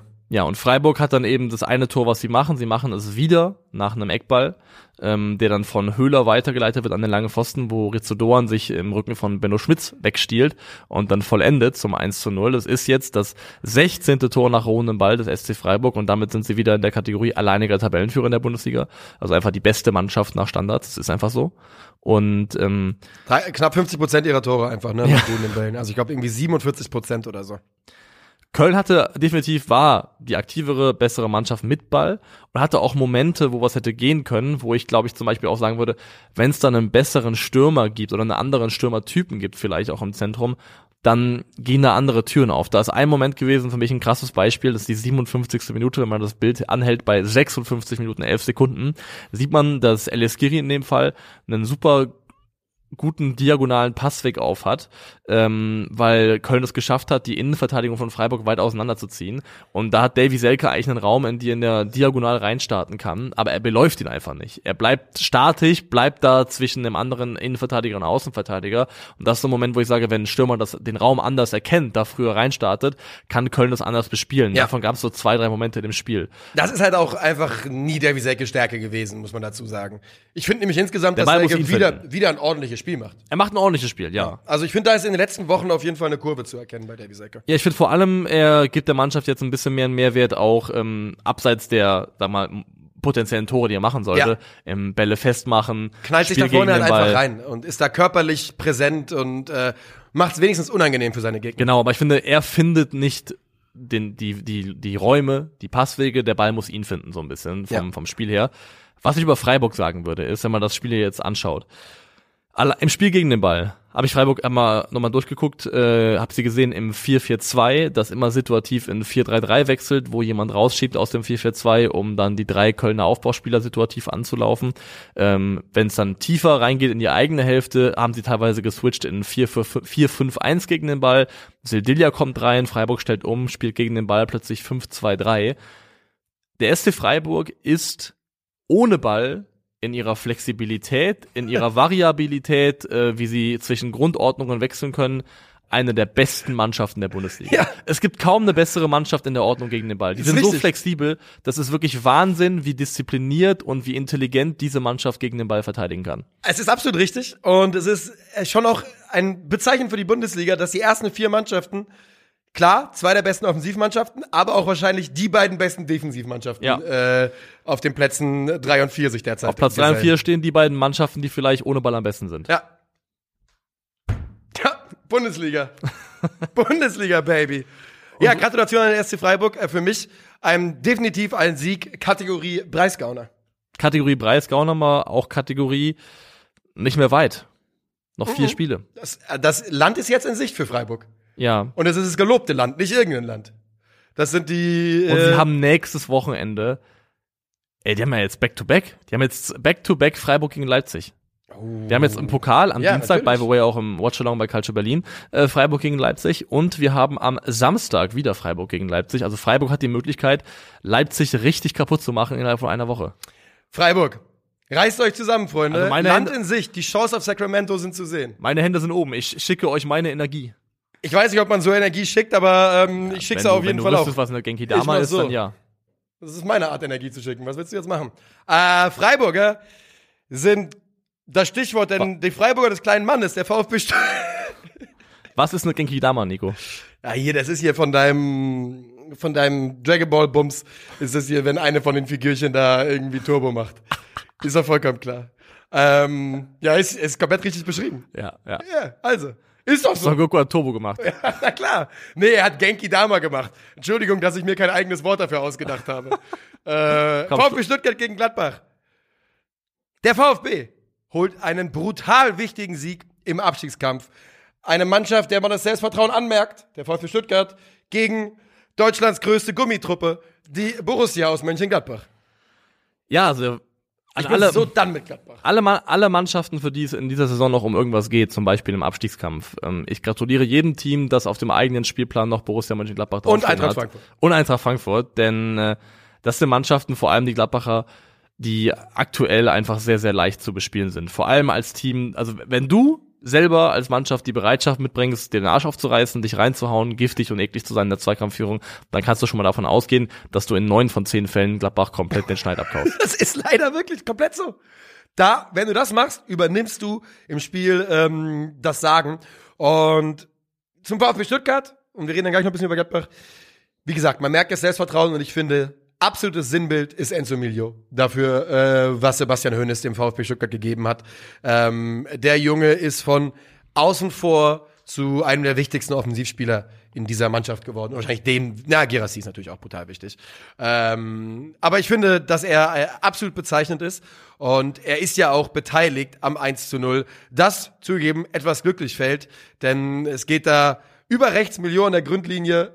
Der Ball kommt vom Gegenspieler zurück zu ihm. Mutmaßlich, ne? Mutmaßlich. Das ist bis heute, bis heute Ey, nicht ich habe mir aufgeklärt. diese Sky-Lupe hundertmal Mann, angeschaut. ich erkenne gar nichts. Ich kann dazu nichts sagen. also ich kann nur sagen, wenn ich jetzt unvoreingenommen diese Szene gezeigt kriegen würde und ich sagen müsste, wer von diesen beiden Spielern glaubst du hat den Ball gespielt, War Waldemar Anton da. dann ist es für mich Waldemar Anton. Ja. Also für mich sieht es, für mich sieht es, also keine Ahnung, aber für mich sieht es, man kann es nicht zweifelsfrei auf, aufschlüsseln und vielleicht ist dann auch richtig, dass es nicht quasi, dass, dass das Tor nicht gekippt wird, weil man es nicht ähm, auflösen kann final. Aber wenn ich das sagen müsste, die Art und Weise, wie der Ball dann weiterläuft, das sieht für mich mehr nach Anton, Anton aus als nach Neuhaus. Haben sie Glück, denn Waldemar Anton bringt den Ball dann zu Girassi, der per Hacke zum 1 zu 0 vollendet. Und ab dann übernimmt der VfB auch wirklich so ein bisschen, ähm, also das heißt, sie haben eh das Kommando in diesem Spiel, wenn du mich fragst. Nach 30 Minuten ist die Bilanz 5 zu 0 Torschüsse für den VfB. Genau, und die Chancenverwertung ist der einzige Grund, warum der VfB Stuttgart nicht mit zwei Toren Ja. Vorsprung in die Halbzeit geht. Genau, und ich finde, Gladbach hat so eine Phase von 10 brauchbaren Minuten zwischen Minute 30 und Minute 40, in der auch dann diese Player-Chance reinfällt, wo man sagen muss, das spielen Das sie stimmt. gut aus. Das war die beste da Phase dribbelt, glaube ich, äh, Netz ein, dann spielen sie einen schönen Doppelpass, wodurch Player eine sehr, sehr gute Abschlusssituation kriegt. Aber darüber hinaus passiert eben nicht viel. Und du hast Enzo Mio schon angesprochen, der ist auch tatsächlich in der Art und Weise, wie er spielt für den VfB, in dem Spiel enorm wichtig. Denn er ist immer wieder derjenige gewesen, der dann gemeinsam mit, oder der zu Karasor und Endo ins Mittelfeld gerückt ist, um dann gegen Neuhaus und Weigel Überzahlen zu schaffen. Und er war dann auch ganz oft der Spieler, der freie Spieler, den der Stuttgart gesucht hat, um dann eben, ja, ins progressive Spiel reinzukommen, dass er aufgedreht hat, nach vorne gegangen ist. Ähm, ich glaub, er also, hat ja nominell in der, im Mittelfeld auch gespielt. Also das ist ja so ein Dreier-Mittelfeld. Ja, also ich finde, er ist ne? immer so ein bisschen geschwommen, so zwischen dieser offensiven Halbposition genau und dann. Also, er ist also derjenige, der sich, wie du gerade sagtest, der sich bewegt zwischen den, äh, zwischen den Reihen und die der immer wieder gesucht wird und angespielt wird. Ähm, guter Spieler, ja. toller Spieler. Girassi muss man auch nochmal ansprechen diese Laie ist ja. 10 von 10. Wenn der sich nicht verletzt hätte, wäre es, also wäre es, es ist sportlich sowieso 10 von 10, immer dann, wenn er spielt, aber also wenn der fit geblieben wäre, glaube ich auch persönlich, vielleicht wäre Sebastian Hönes dann heute gar kein VfB-Trainer, wer weiß ja, das schon. vielleicht, ist absolut ähm, möglich. Es ist kann man auch trotzdem festhalten, gut, dass es so ist, weil, so fair muss man sein, ganz eindeutig hat Sebastian Hoeneß einen viel besseren Zugang zu dieser Mannschaft, als Bruno Labbadia niemals hatte. Ja, so fair das, muss man sein. Das würde ich auch sagen. Ähm, ich fand übrigens auch Silas mit einer ordentlichen Leistung, da ja. hat vorne Alarm gemacht, im 1 gegen 1 wieder mal ein bisschen sieht man auch, dass bei dem das Selbstvertrauen wiederkommt, was irgendwie seit anderthalb Jahren weg ist, seit zwei Jahren weg ist. Sah ganz gut aus. Und trotzdem äh, kommen die Gladbacher zum Ausgleich, denn Dan Axel Sagadu verursacht einen Handelfmeter, bei dem ich sage, in meinen Augen reißt seine Arm absichtlich hoch und es ist damit einfach saudumm. Es ist saudumm. Ja. Es ist saudumm. Also man, man kann ja auch mutmaßen, ob Sagadou französisch für saudumm ist. Ähm, ja. ja. auf dem Platz zumindest. Ja, ehrlich, also, das, also der ist schon ziemlich Sagadou da manchmal. Das ist schon, weil das Schlimme ist ja, ich finde, er macht ein gutes Spiel. Ich finde, er macht, wenn man ja. diese eine Situation ausklammert, macht er tatsächlich ein gutes Spiel. Und das ist das meistens das Ärgerliche bei dann Axel Sagadou. Zumindest gibt er in diesem Spiel und auch äh, fairerweise in den letzten drei Spielen, ähm, macht er den Eindruck eines Spielers, der Bundesliga-Niveau hat. Und ja. da waren wir ja zwischenzeitlich wirklich einfach weg von. Das muss man ja auch mal sagen. Ähm, diesen Elfmeter verwandeln die Gladbacher in Form von Jürgen Weigel. Nicht, nicht sonderlich gut geschossen, einfach mitten rein, aber Ball ist drin. Er hat drei Elfmeter verursacht diese Saison. Drei. Das ist sehr, das ist sehr ein bisschen viel. viel. Hat Bochum nicht drei insgesamt bekommen? Ja, kann sein. Irgendwie, ich glaube, Bochum hat zwei insgesamt vielleicht sogar nur. Aber der VfB Stuttgart und das für eine Mannschaft, die so weit hinten drin steckt, die der ja die Angst sofort wieder äh, in alle Glieder fahren könnte, in der Sekunde, wo man den Ausgleich kassiert hier. Aber nein, brutale Moral. Direkt nach dem Gegentor schickt Wagnermann Tomasch und der wird gefault, kriegt zu Recht einen Elfmeter und Kulibali macht ihn zum verdienten Siegtreffer. Itakura kriegt dafür auch rot. Aber es ist halt eine, ich glaube, wenn es eine klare Torschance ist, ne, und Notbremse klare Torschance, dann äh, ist die rote Karte. Ich glaube vor allem, wenn die Verteidigungsaktion nicht gegen den Ball gerichtet ist. Und das war es bei Itakura in dem Fall ja. nicht. Also er möchte okay. nur verhindern und möchte nicht den Ball spielen. Dann ich glaube, dadurch ähm, ist die rote Karte in der Form auch in Ordnung. Also Respekt vor Stuttgart, wirklich ganz, ganz großen. Und auch Girassi, also alleine, er ist immer anspielbar. Du kannst, also wie oft Stuttgart in dem Spiel so von der, von außen diagonal flach in den Fuß von Girassi passt und er lässt den Ball entweder direkt in die Tiefe klatschen, er leitet ihn weiter oder er macht ihn einfach fest. Also Seydou Girassi, wenn sie die Klasse halten, müssen sie alles tun, um den Kerl in Stuttgart zu halten, weil er ist absolut fantastisch für sie, ist ein, also ist der Kalajdzic-Ersatz, den sie gebraucht haben. Aber Gladbach, noch ein Satz übrigens, Borna Sosa, darf man nicht vergessen, hat ja. wieder ein sehr, sehr gutes Spiel gemacht. So, Gladbach, bitte.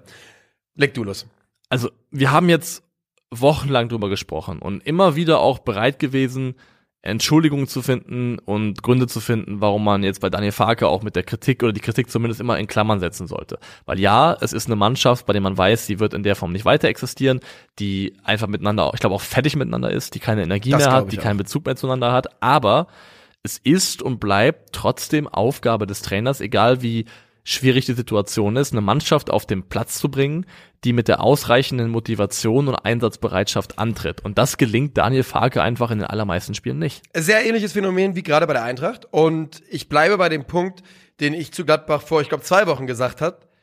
Macht die Saison mit Farke zu Ende, aber überlegt euch ganz, ganz, ganz genau, ob das der Weg ist, den ihr in Zukunft bestreiten wollt. Und zwar nicht, weil ich Farke zwangsläufig für einen schlechten Trainer halte. Aber was ich da sehe, ist eine Mannschaft, deren Beziehung zum Trainer, wie du gerade gesagt hast, oder deren Beziehung insgesamt einfach verödet ist, vertrocknet, vorbei. Und was ich da sehe, ist das Potenzial für eine Geschichte, wo du mit dem Trainer in die neue Saison gehst und am 8. Spieltag den Trainer wechselst. Spätestens. Ja. Weil du denkst, ah ja gut, der erreicht halt niemanden. Wir haben es versucht. Wir dachten, wenn wir hier zehn neue Jungs reinholen, wird es funktionieren. Aber es bleibt eben, der Kern bleibt ja trotzdem da. Und die sind, so wie es gerade aussieht, dann mit dem Trainer. Deshalb mein, mein persönliches Gefühl als Fan, der diesen Sport und diese Liga seit Jahrzehnten verfolgt, ich glaube, Daniel Farke und Gladbach ist nicht der Way to go für die Zukunft. Ich weiß nicht, ob sie fertig mit dem Trainer sind oder einfach fertig mit sich selber. Das ist ich halt die große nicht, ob, Frage. Ich weiß halt nicht, ob, ob das eine dann nicht das andere bedingt, weil wenn du fertig mit dir, es ist scheißegal, das Ergebnis ist dasselbe. Es macht dir keinen Spaß, Fußball zu Ja. spielen, gerade in Gladbach. Und dann ist die Verbindung zum Trainer relativ schnell gemacht. Gladbachs Saison liegt am Boden, läuft langsam aus, dreht noch eine Ehrenrunde, bis sie stillsteht. Ja. Welcher Song? Ähm, die, Grönemeyer auf jeden Fall. Nein. Meine Liebe ist am Boden, läuft langsam aus. Was Das ist ist nicht Grönemeyer, das ist echt, meinst du? Ah, aber echt hat ja Dings gecovert, deswegen dachte ich's, ne? Stimmt, Rio Reiser haben sie Ja. gecovert mit, ähm, Ja, und das hat, hat echt, nee, Oli P. hat Flugzeuge im Bauch gecovert und das ist von, von das ist von Grönemeyer, genau, ne? das ist von Grönemeyer, Und ja. Junimond ist von Rio Reiser. Ja. Und das hat jeder gecovert, der, der nicht Der- mehr drei auf dem Baum ist. Jeder, jeder, der Deutsch kann. Ja. Jeder, der Deutsch kann, hat Unimond gecovert. Ja, so ist es. Ähm, aber ja, Gladbachs Saison läuft einfach langsam aus und sie sind äh, so gefühlt moralisch von der, von der, vom Energielevel her am Boden. Diese Mannschaft wirkt einfach komplett blutleer. Da ist nichts und es ist auch, dann brauchst du auch nicht über Strukturen mit Ball und gegen den Ball zu reden, wenn einfach keiner von, also die meisten dieser Spieler nicht bereit sind, das Basislevel an Ekligkeit, an, an Einsatzbereitschaft mitzubringen, was du brauchst, um in der Bundesliga zu bestehen. Gladbach, also ich wäre so sauer als Ja, Gladbach-Fan. aber ich wäre so scheiße sauer als Gladbach-Fan auf diese Mannschaft. Wenn mich nicht alles täuscht, habe ich im Nachgang dieses Spiels aus der Gladbach-Kurve und da bitte Bezugnahme, weil ich bin mir echt nicht sicher, ob ich es richtig verstanden habe, aber ich habe da Farke Rausrufe gehört aus der Kurve. Großes Pfeifkonzert. Die Mannschaft hat sich, hat sich irgendwie der Kurve genähert. Da haben die Fans sich umgedreht, da hat die Mannschaft umgedreht. Also das Binnenverhältnis habe ich gesehen, das, das. Umdrehen der Fans habe ich gesehen, ja. Mhm. Übrigens, Daniel Farke hat in der 84. Minute gewechselt das erste Mal. Ja, das ist auch wieder so ein Thema. Da, da, da bringst du halt die Mannschaft, die Fans gegen dich auf, weil du das Gefühl hast, du kannst was machen und du machst nichts. Ja, weil, also, ganz ehrlich, du spielst, also es geht bei, bei dir um nichts mehr. Deine Mannschaft spielt beschissen. Keiner auf diesem Platz, keiner dafür bewirbt sich dafür, auf dem Platz bleiben zu müssen. Spieler wie Oskar Fraulo, den man ja geholt hat als großes, großes Talent, als das er, glaube ich, immer noch gilt. Werft den halt in der 60. rein. Lass den eine halbe Stunde Bundesliga spielen. Der war nicht mal im Kader, oder? Doch, der hat gespielt. Ja, Der okay. kam in der 84. rein. Oh, ja, Ähm, wechsel doch bitte. Ja. Spieler, also, verstehe ich nicht. Ist ja nicht so, dass irgendjemand auf dem Feld es verdient hätte, drauf zu bleiben. Nee, genau das. das niemand, niemand. Das ist von, also ist von, von, von, von, also Torwart muss man noch rausnehmen. Omlin ist ja oft die ärmste Sau, ärmste Ja. Sau gewesen in den letzten Wochen. Aber von den Feldspielern brauchst du auf keinen schauen und sagen, ah ja, das, der, der, der muss draufbleiben. Also, Also ich hätte es, äh, ja, ich glaube, ich hätte es vor Monaten nicht erwartet, aber die Situation Eintracht Frankfurt und Borussia Mönchengladbach wird im Sommer sehr, sehr ähnlich sein, glaube ich. Mit ähnlichen Problemen, mit ähnlichen Schrauben, an denen gedreht wird und mit ähnlichen Painpoints, die die Fanlager da haben. Und ähm, ja, ey, ganz im Ernst, wenn ich, wenn ich Gladbach-Fan bin und wenn da gepfiffen worden ist und wenn da Farke Rausrufe kamen am Wochenende, sag ich ganz ehrlich, ich versteh's.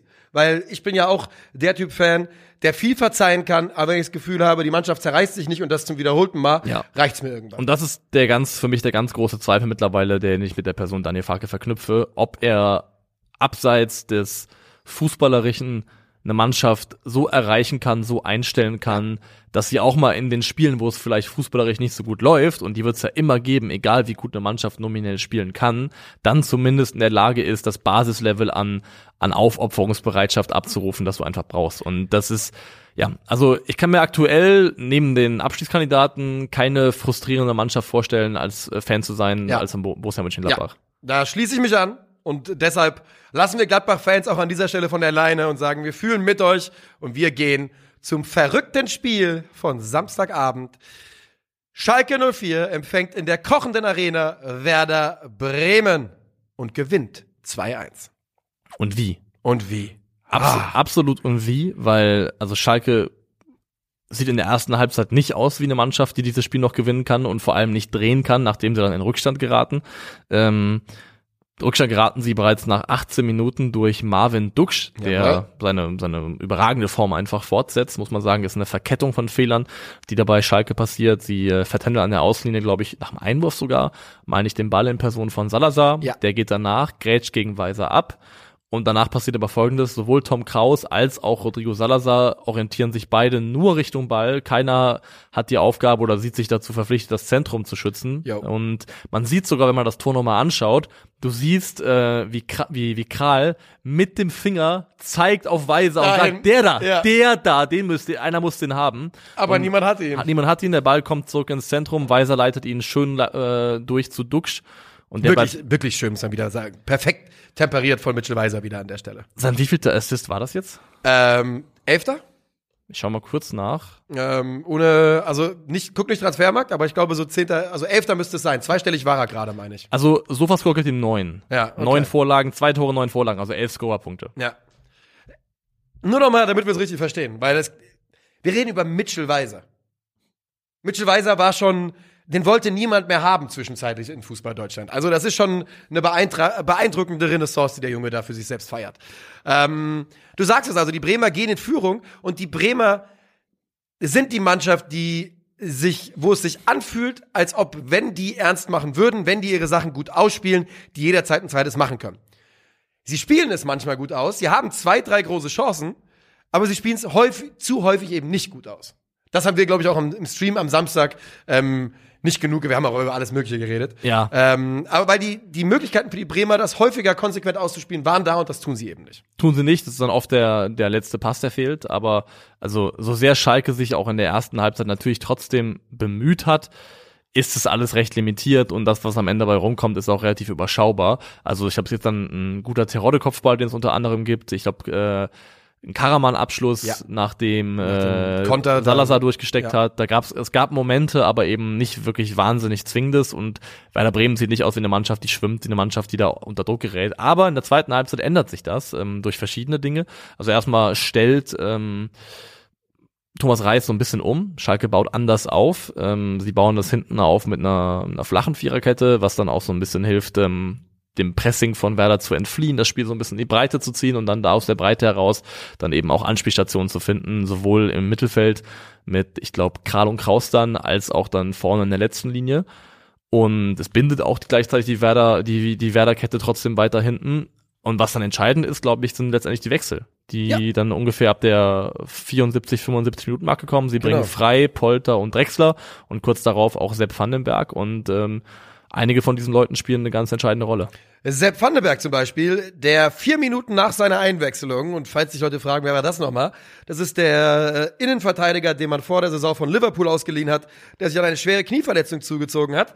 Und der, dem landet der Ball auf dem Fuß in der 81. Minute knapp hinterm 16er und der wuchtet das Ding rein, nachdem der von dir angesprochene Sebastian Polter den Ball festgemacht hatte. Ja, und genau das macht Pol Polter auch ein zweites Mal. Nämlich in der Nachspielzeit ist es ähm, auch wieder Sebastian Polter, der den langen Ball festmacht, abbelegt auf Rodrigo Salazar. Und der hat das Licht gesehen in dem Augenblick, Alter. Genau, und es ist, man muss sagen, es ist der zweite oder dritte Pass schon, den Salazar in dem Spiel spielt, hinter die Kette, der sehr vielversprechend ist und gefährlich. Und ähm, Drexler, der glaube ich in, dann letztendlich hier rechts außen gespielt hat, ähm, läuft super schön diagonal ein. Salazar findet ihn mit einem fantastischen Ball hinter die Kette. Und dann sieht man, dass Dominik Drexler in erster Linie ein feiner Fußballer ist.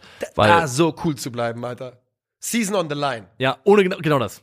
Also, weil wenn er das Ding nicht macht, kann es für Schalke einfach gewesen sein. Ja. Dann wird's wirklich ein unglaublich langer Weg. Und der bleibt so eiseskalt und schiebt das Ding ein. Und ich meine, er hatte auch in der Zweitliga in der Aufstiegssaison mindestens ein Tor gemacht, was enorm wichtig war, wo es auch wirklich Rücken an der Wand mäßig mit ganz, ganz viel Druck gewesen ist. Ja. Also Domme Drexler ist einfach ein Spieler, der in großen Momenten ganz offensichtlich die Ruhe bewahren kann. Und der ja vorher hinten eine riesen Def Defensivaktion Stimmt, hat. Ungefähr eine Minute vorher. Stichwort nicht äh, finale Konsequenz Werder Bremen. Marvin Duksch hat die große Chance auf 2 zu 1 zu stellen, das Spiel zu entscheiden, aber Domme Drexler blockt den Ball eben mit der Brust ab und taucht dann kurz darauf da vorne auf, um den zweiten reinzumachen. Und wirklich, er, nimmt, er pflückt den Ball runter, er nimmt sich die Zeit, die er hat, es ist nicht viel, aber es reicht und setzt ihn dann eben dann ähm, neben den rechten Pfosten und das und Ein dann, Wahnsinn. dann explodiert dieses Stadion. Ja. Äh, Ich, wir sind explodiert. Ich habe mich so übertrieben gefreut. Ich habe mich, ich kann ganz, ich kann, glaube ich, sagen, ich habe mich über kein Tor an diesem Wochenende, ich inkludiere Eintracht Frankfurt ganz bewusst, mehr gefreut als über dieses.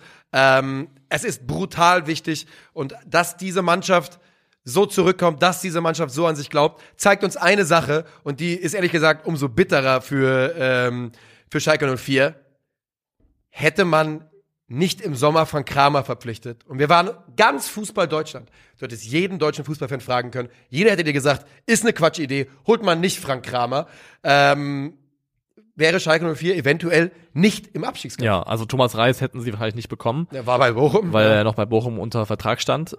Aber ja, sie sind einfach de facto Rückrunden-Achter. Sie sind unter Thomas Reis Achter in der Rückrundentabelle nach 13 Spieltagen. Wahnsinn. Wahnsinn und wenn man überlegt, wie viele Nackenschläge diese Mannschaft kassiert hat, ähm, wie viele bittere Ergebnisse auch. Und es gab immer wieder mal auch wieder Spiele, nach denen man dachte, boah, nee, so, also so spielt aber keine Mannschaft, die in der Schalke Bundesliga war bleibt. tot. Die waren einfach tot. Genau, die waren einfach tot. Ähm, letztes Wochenende das chancenlose 4 zu 0 gegen Freiburg. Ja. Um dann so zurückzukommen und dann auch nach einer blassen ersten Halbzeit eine Mannschaft wieder ins Rennen zu schicken, die glaubt, die, ähm, die wirklich an sich glaubt und daran glaubt, dass was geht, das ist einfach Thomas Reis Verdienst. Wir haben eben darüber gesprochen bei Daniel Farke, Stichwort Mannschaft erreichen. Und das macht Thomas Reis auf jeden Fall. 100%. Er erreicht nicht nur die Mannschaft, er erreicht ja den ganzen Verein. Der Geist, die Energie, die da herrscht, gemessen an dem Tabellenplatz, Ja, gemessen Mann. an dem Fußball, Ja. ist absolut bemerkenswert. Es fühlt sich an, als würden die gerade um den Einzug nach Europa äh, äh, kämpfen, so ein klein wenig manchmal. Von der, von der, ich sag mal, von der Positivität, die diese Energie ist, äh, die auf Schalke da gerade am Ausstrahlen ist. Und du siehst ja auch Namensspieler, dann, dann steht diese Mannschaft in der Kurve und du guckst ins Gesicht von Tom Kraus, Ja. du guckst ins Gesicht von Sebastian Polter, die Ja, haben Tränen in den. Augen, weil es die so emotional überwältigt, was da passiert. Und Ja. das ist, das ist der große Unterschied von äh, zwischen dem Schalke aktuell und dem Schalke, was damals abgestiegen ist. Und es kann sein, dass es nicht reichen wird. Es kann sein, dass es nicht reicht, weil das Restprogramm ist schwierig. Der leichteste Gegner ist Eintracht Frankfurt. Ähm, muss man so sagen. Ja, so ist Weil- so. Mainz kommt als nächstes, dann Bayern, glaube ich, und dann die Eintracht, oder? Genau, und dann hinten raus am letzten Spieltag Leipzig. ist äh, Leipzig noch, Leipzig. ja. Also wirklich ein schwieriges Restprogramm. Es kann sein, dass es nicht reicht, aber ich glaube jetzt schon, dass die Fans sowohl dem Trainer als auch der Mannschaft für die Energieleistung, mit der sie nochmal sich zurückgekämpft haben in diesen Abstiegskampf, jetzt schon Respekt zollen und das eine ganz andere Ausgangslage ist als eben vor zwei Jahren. Ja, ja. Da, das, das ist 100 Prozent. Also da bin ich komplett bei dir und das wird auch, egal wie jetzt die letzten drei Spiele ausgehen, nicht mehr in diese Richtung kippen. Da bin ich komplett bei dir. Aber Mainz ist schlagbar. Ich glaube, also Ey, nein, nein, nein. Für Schalke ist es real, es ist machbar für Schalke, sechs Punkte aus den letzten drei Spielen zu holen. Und ich schwöre dir, wenn die sechs holen auf 33 stellen, bleibt Schalke 04 drin. Sechs reichen, glaube Ja. ich auch. Sechs sind genug. Sechs sind genug, Und das um das ist zu schaffen. möglich. Weil, also Mainz ist ja auch eine Mannschaft, die gerne das mag, wenn der andere das Spiel macht und wenn Schalke ihn den nicht gefallen, nicht, gegen Gefallen nicht tut, wer Ja. weiß. Also es ist auf jeden Fall so, ich sagen würde, die Tür ist jetzt auf, dass man sich auch vorstellen kann, dass gegen Mainz zu fünf was möglich Mainz, ist. Mainz gegen Schalke wird, äh, da stehen elf Leute hinter zwei Mauern und werfen Steine in, Ja. in die gegnerische Richtung. Okay, machen wir, wollen wir den, den äh, Komplex Samstag zumachen und uns in Richtung Sonntag begeben? Können wir gerne machen, ja. Ja, Sonntag, Sonntag. Und der Sonntag hat dieses Mal nur zwei Spiele, die er für uns bereithält. Kein 1930-Spiel, auch mal ganz schön gewesen, kann man ganz offen sagen. Das erste Spiel war eins, auf das ganz Deutschland geschaut hat, denn ähm, die kleine Resthoffnung, dass Borussia Dortmund trotz des Unentschiedens gegen Bochum Tabellenführer bleiben darf, die war damit verbunden, dass Hertha BSC irgendwas holt beim FC Bayern München. Wie groß war deine Hoffnung vor dem Spiel? Null. Wie groß war deine Hoffnung nach so 35 Minuten? Auf einer Skala von 1 bis 10? Ja. Vier? Ich habe mir auch nicht mehr gegönnt. Ich würde nicht mal vier sagen. Aber die Bayern sehen in den ersten 45, 55 Minuten richtig mies aus. super schlecht. Also, sie sind so behäbig, so langsam in ihrem Spiel. Das ist ein einziges, ein Hufeisen ist das, ein Hufeisenfußball. Das ist einfach ähm, Das- das von links Todes, nach das rechts, das U des, ja. das, genau, das U des Todes und ähm, einfach in der Art und Weise, in der Geschwindigkeit, wie sie verlagern, so langsam, dass Hertha in diesem sehr, sehr kompakten 4-4-2, das Dardai da aufgeboten hat, einfach nur verschieben kann von der einen Seite zur anderen und eigentlich genau fast das passiert wirklich eine Stunde lang. ja, und fast nie in Situationen kommen, wo du mal, also sie können eigentlich immer, immer auch auf die Außen einen mit rausschieben, um den ballführenden Spieler zu doppeln. Es entstehen fast nie Situationen, wo äh, Hertha irgendwie massiv unter Druck gerät. So ist es. Entschuldigung, ich musste kurz mein Genick einrenken. Ähm, das, die einzige Situation ist eben, genau wenn sie, wenn sie es mal schaffen, wenn sie sie ein bisschen hin und her bewegen und generell muss man sagen, sie verlagern auch nicht schnell die Bayern, sondern alles zu behäbig. Sie schaffen es nicht. Da geht nicht einmal eine 5, 6 Meter Lücke oder sowas auf, was ja für die Qualität der Bayern-Spieler schon reichen kann. Die einzigen Chancen sind eben die, wenn man es mal geschafft hat, ein bisschen zu verlagern und dann eine Flanke in Richtung langer Pfosten und dann da jemand irgendwie zum Abschluss kommt. Das sind die Möglichkeiten. Aber insgesamt ist es genau das, was die Hertha sich erhofft von, von diesem Spiel, bekommen sie und verteidigen das auch lange Zeit sehr, sehr ordentlich. Machen sie auch, genau. Das gehören ja immer zwei dazu. Es ist einmal das sind die behäbigen, langsamen Bayern, aber eben auch eine Hertha-Mannschaft, die das sehr, sehr laufintensiv und diszipliniert verteidigt. Ähm, Kingsley Coman ist so der eigentlich der einzige Offensivspieler für mich, der durch eins gegen eins Situationen mal einen Moment kreieren kann, wo ein bisschen Dynamik ins Spiel reinkommt, wo man härter Spieler rausgenommen wird und plötzlich dann eben auch Druck entstehen kann. Die anderen Bayern Offensivspieler, ja, sehr, sehr bescheiden. Das gilt vor allem auch wieder für Sadio Mané, der ja. im Zentrum gestartet ist, nach einer Stunde auch ausgewechselt wurde. Ja, gewöhnt euch nicht dran vorne an Sadio Mané. Weil Nein. das Thema, der ist dermaßen weg im Sommer, es gibt's ja. überhaupt nicht. Deswegen, ich glaube, sie kriegen es jetzt hin, haben es auch hinbekommen, das Ganze so abzumoderieren, dass man jetzt das im Frieden zu Ende bringt. Ja. Und aber, aber sportlich ähm, weiterhin enttäuschend und ich glaube auch nicht an der Zukunft von Sadio Mané in München. Ich finde es übrigens, weil ich habe ja, also auch bei den Bayern, ich glaube, das kann man so sagen, wenn es auch so zu unterschiedlichen Zeitpunkten war, die WM hat den allermeisten WM-Fahrern nicht gut getan. Ähm, nee. Jamal Musiala läuft seiner Form komplett hinterher. Inzwischen wirklich das gesamte Jahr 2023. Ähm, und bei allen anderen war es mal hier und da. Der Spieler, der beim FC Bayern den Unterschied macht in diesem Spiel, ist wahrscheinlich Josua Kimmich.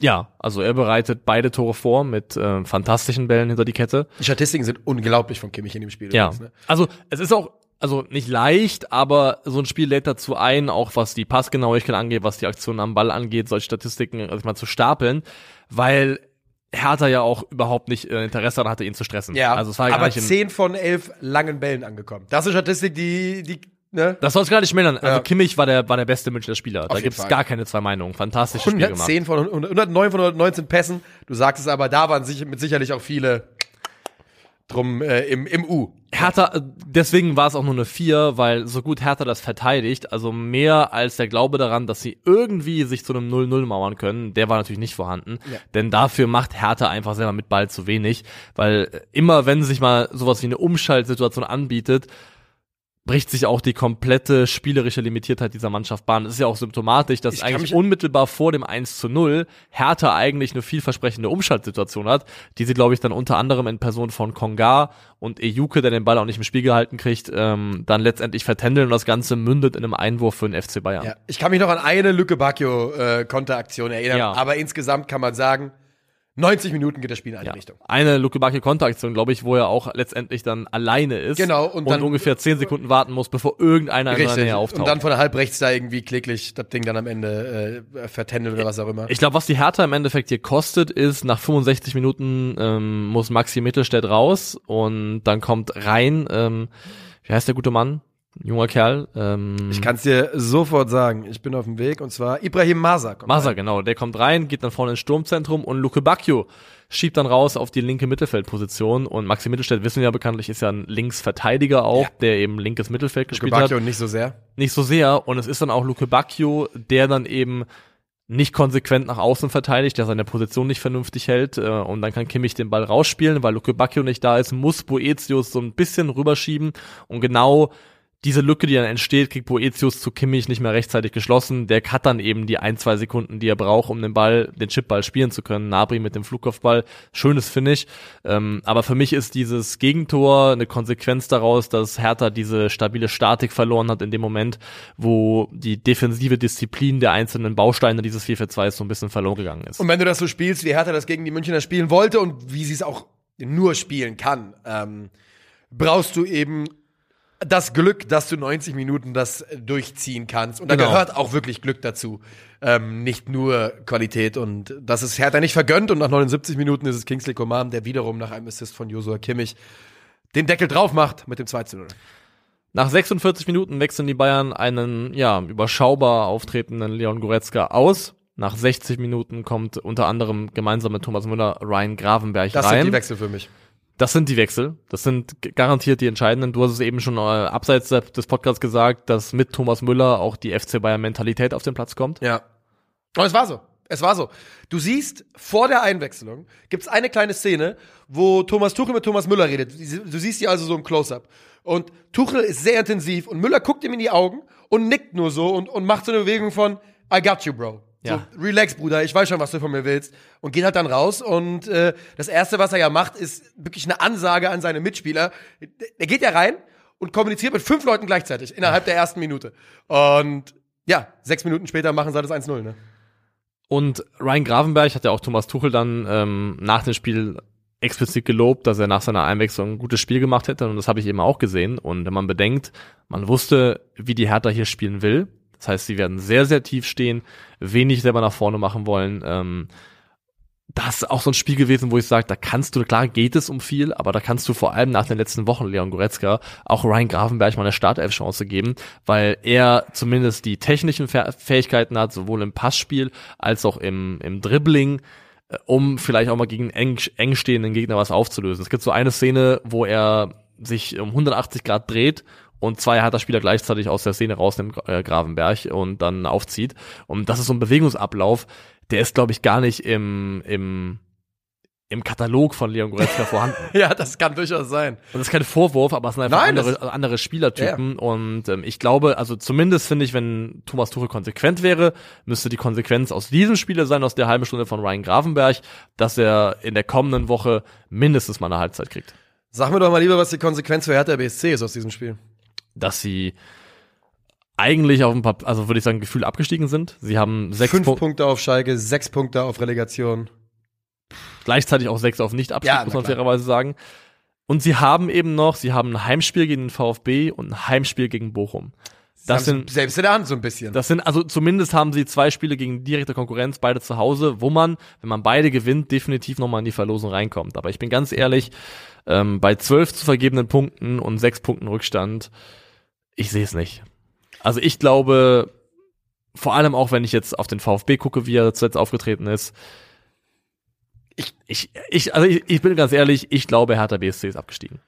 Ich fürchte es auch. Und ich lasse mich gerne von Hertha-Fans in drei Wochen eines Besseren belehren, mit erhobenem Zeigefinger in unsere Richtung. Denn wir wünschen der Hertha einen Abstieg nicht. Aber ich kann es mir auch nicht vorstellen, vor allem, du brauchst, ja, also Hertha, was, wenn Hertha sechs Punkte macht aus den letzten drei Spielen, sechs Punkte aus drei Spielen, dann sind sie halt da, wo der VfB jetzt ist. Weißt du? Ja. Also die müssen halt eigentlich, und das ist nicht möglich. Ich glaube, das wird nicht funktionieren für, äh, für Hertha. Ähm, also vier Spiele sind es natürlich noch, aber selbst da. Ich glaube, das wird sehr, sehr schwierig für die Hertha. Wir gehen zum letzten Spiel dieses Spieltags. Machen wir, machen wir mal kurz. Wir haben gerade eben drüber gesprochen. Als es nach 30 Minuten 3-0 für Wolfsburg stand, ich sag's ganz offen, ich habe Fernseher ausgemacht und bin rausgegangen. Ist so. Ich bin rausgegangen. Ich habe auch, ich habe ich hab so gemacht. Danke Wolfsburg. Und hab gesagt, äh, ja, ich meine, ich war zu dem Zeitpunkt, gestern war ja auch ein schöner Tag schon. Sehr schöner Tag. Und ich war zum Zeitpunkt äh, dieses Spiels, als es 3-0 stand, war ich noch keinen Fuß vor die Tür gesetzt hat am ganzen Tag. Same. Und, und ich hatte sogar kurz vorher mit Leo darüber gesprochen und sie war sehr enttäuscht, als ich gesagt habe, ey, ich muss jetzt leider wirklich noch dieses Spiel gucken. Und sie meinte so, oh nee, wie ätzend, wir waren noch gar nicht draußen heute. Also genau dieselbe Situation ja, bei uns. Und dann nach dem dritten habe ich gesagt, ey, wenn das hier 3 ausgehen sollte, kann ich mir danach nochmal anschauen, aber ich setze einfach darauf, dass das nicht passiert. Und, und dankenswerterweise haben sie auch beide aufgehört zu spielen danach. Ja, also Danach, nach allem, was ich so gelesen habe. Also Wolfsburg musste nicht mehr, Mainz konnte nicht mehr so richtig. Ähm, mal kurz über das sprechen, was hier passiert. Das ähm, 1 zu 0 macht Jonas Wind, das 2 zu 0 macht Sebastian Bonneau und das 3 zu 0 macht dann wieder Jonas Wind, alles innerhalb von einer halben Stunde. Ich finde vor allem das ähm, erste Tor sehr bemerkenswert, weil es einfach in der Art und Weise, wie die Wolfsburger sich das erarbeiten, super gut gemacht ist. Also wenn man sich den, den Aufbau anschaut, die bauen zu dritt auf. Dreierkette Wolfsburg. Bon Bono steht sehr, sehr breit, was dafür sorgt, dass Lee so ein bisschen auch ähm, gebunden ist. Und man sieht auch, dass Lee spekuliert darauf, dass Bono angespielt wird und er ihn pressen kann. Und dadurch geht der Passweg auf, auf Felix und Mecher. Gleichzeitig lässt sich Wind fallen und erzeugt so im Mittelfeld eben äh, gemeinsam mit Mecher und Swanberg ein 3 gegen 2 und gegen Co, gegen Co und Barrero. Das heißt, Wolfsburg generiert da eine Überzahl auch im Mittelfeld. Und äh, Wimmer ist in der Zeit zentral eingerückt, bindet dadurch die, ähm, die Mainzer Defensive in der Stürmerposition, also einfach von der Art und Weise, wie Wolfsburg das erarbeitet, sehr, sehr gut gemacht.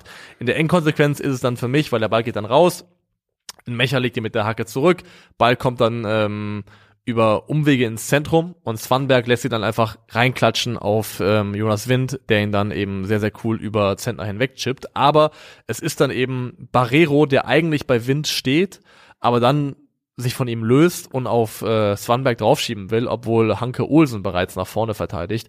Und dann ist es eben Barrero, der den äh, Jonas Wind freigibt und dann für mich in der Endkonsequenz in der Entscheidungsfindung den Fehler macht, der das Ganze öffnet.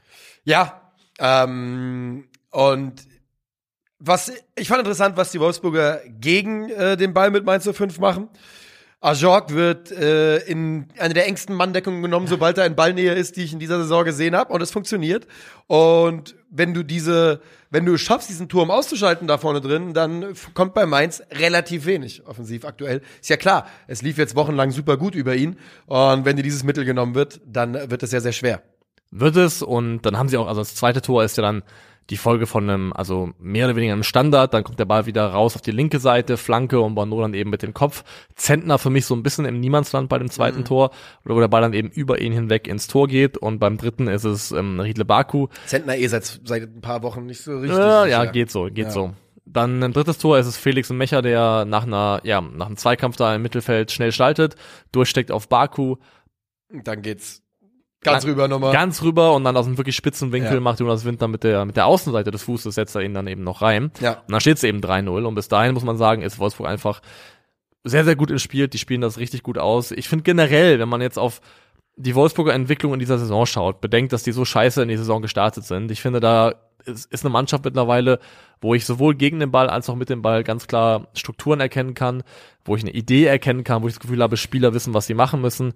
Und ähm, Felix Mecher ist auch so jemand. Und also man muss es sagen. Matcher, wir versuchen uns zu verbessern. Stimmt, ein Matcher. Ja. Ähm, wir haben es, haben, ich weiß nicht, ob wir es hier schon mal angesprochen haben. Fix und Matcher hat in den letzten Wochen Sachen von sich gegeben, ja, wo, man, wo man einfach nur mit, die, mit, mit, der, mit, der, mit der Hand an die Stirn schlagen muss ja. und sich denken muss, äh, es wäre, glaube ich, besser, wenn du deinen Mund hältst genau. äh, in der Öffentlichkeit. Ja. Ähm, man muss aber trotzdem, glaube ich, für, trotzdem muss man so fair sein und den Spieler sportlich beurteilen können. Ja, und da. Und da sieht er in den letzten Wochen einfach auch nur fantastisch aus. Ich würde sagen, ich würde sagen, in der, wir nähern uns jetzt dem Saisonende an. Ähm, es ist überhaupt nicht ausgeschlossen, dass Wolfsburg europäisch landet. Und wenn sie das tun, ist, glaube ich, Felix Mecher einer der Top, ich sag mal, fünf Shootingstars dieser Saison für mich, definitiv. Ja, es ist eine krasse Entwicklung und es ist sogar so eine steile Entwicklung. Das hat jemand auch bei Twitter geschrieben und ich fand den Gedanken gar nicht so blöd. Er hat nur noch Vertrag bis 2024 aktuell, also gar nicht so lange in Wolfsburg. Mhm. Ähm, dass ich sogar fast fände, wenn zum Beispiel so ein Jude Bellingham Borussia Dortmund verlassen sollte, dass es für so ein Risiko, äh, einfach uh. für, für, einen Gamble-Transfer gar nicht so unspannend wäre. Es wird nicht passieren und ich würde auch, ich kann auch sogar verstehen, wenn jemand auf die öffentlichen Einlassungen von ihm guckt und sagt, ey, ganz ehrlich, ja. brauchen wir vielleicht. Könnte schon sein, nicht. dass er seine Karriere ähm, damit scheidet auch. Ja, also, weil ich würde als Verein sagen auch, also ich weiß nicht, ob ich mir das ins Haus holen möchte. Nö. Also erstmal rein haltungstechnisch und dann einfach auch von der Publicity, die so ja. negativ ist. Ja. Ähm, da Vor allem in diesem Augenblick, wenn du es machst, kommt dir dann auch sofort der Gedanke, naja, it's all, it's all out there, ist kein Geheimnis mehr. Ne? Also ja. wenn dann später noch irgendwas kommt, kannst du nicht sagen, oh, wussten wir nicht. Aber ja, ich, also ich habe den Fehler gemacht vor der Saison und Wolfsburg auf Platz 4 getippt. Die Rechnung wird nicht aufgehen. Ähm, Aber ah. es sieht deutlich besser aus. Es wird am Ende du wirst dann wahrscheinlich deinem Ziel am 34. Spieltag näher sein als an irgendeinem der, 4, der 33 ja. Spieltage vorher. Und dann ist das ja auch was wert. Das kann schon sein. Und äh, ich mache den Fehler nochmal, indem ich sage, so wie sich Wolfsburg entwickelt hat, ist ja auch eine Mannschaft, die nicht viel verkaufen muss, kann ich mir vorstellen, dass die nächste Saison ähm, von Anfang an relativ weit oben mitspielen. Kalmer, kalmer, sage ich da. Nur die Ruhe. ähm, machen wir Bundesliga dicht für diesen. Ja, äh, lass mich gerade noch hier die elfte Spieltags runterrattern. Bitte und dann kehren wir uns raus hier. Jawohl. Im Tor der unüberwindbare oder zumindest nur einmal überwindbare Manuel Riemann vom VfL Bochum. Dreierkette bestehend aus Sebastian Bonneau, Matthias Ginter und Waldemar Anton. Dann haben wir ein Fünfer-Mittelfeld davor, also wir spielen ein 3-5-2, wo wir auf die linke Schiene Demirovic gepackt haben, auf die rechte Schiene Kingsley Koman und dann haben wir Kimmich, Drexler und Salazar im Zentrum, also doppelte Schalke-Dosis. Und in der Doppelspitze haben wir Christopher Nkunku und Doppeltorschütze von Wolfsburg Jonas Wind. Das ist die Elf des 30. Bundesligaspieltags. Das war's von uns für heute. Wir sind am Donnerstag wieder da. Weiter, weiteren Content wie immer ganz normal bei, oh Gott, Entschuldigung, Calcio Berlin. Und ähm, wir gehen auf Tour. Ciao, ciao.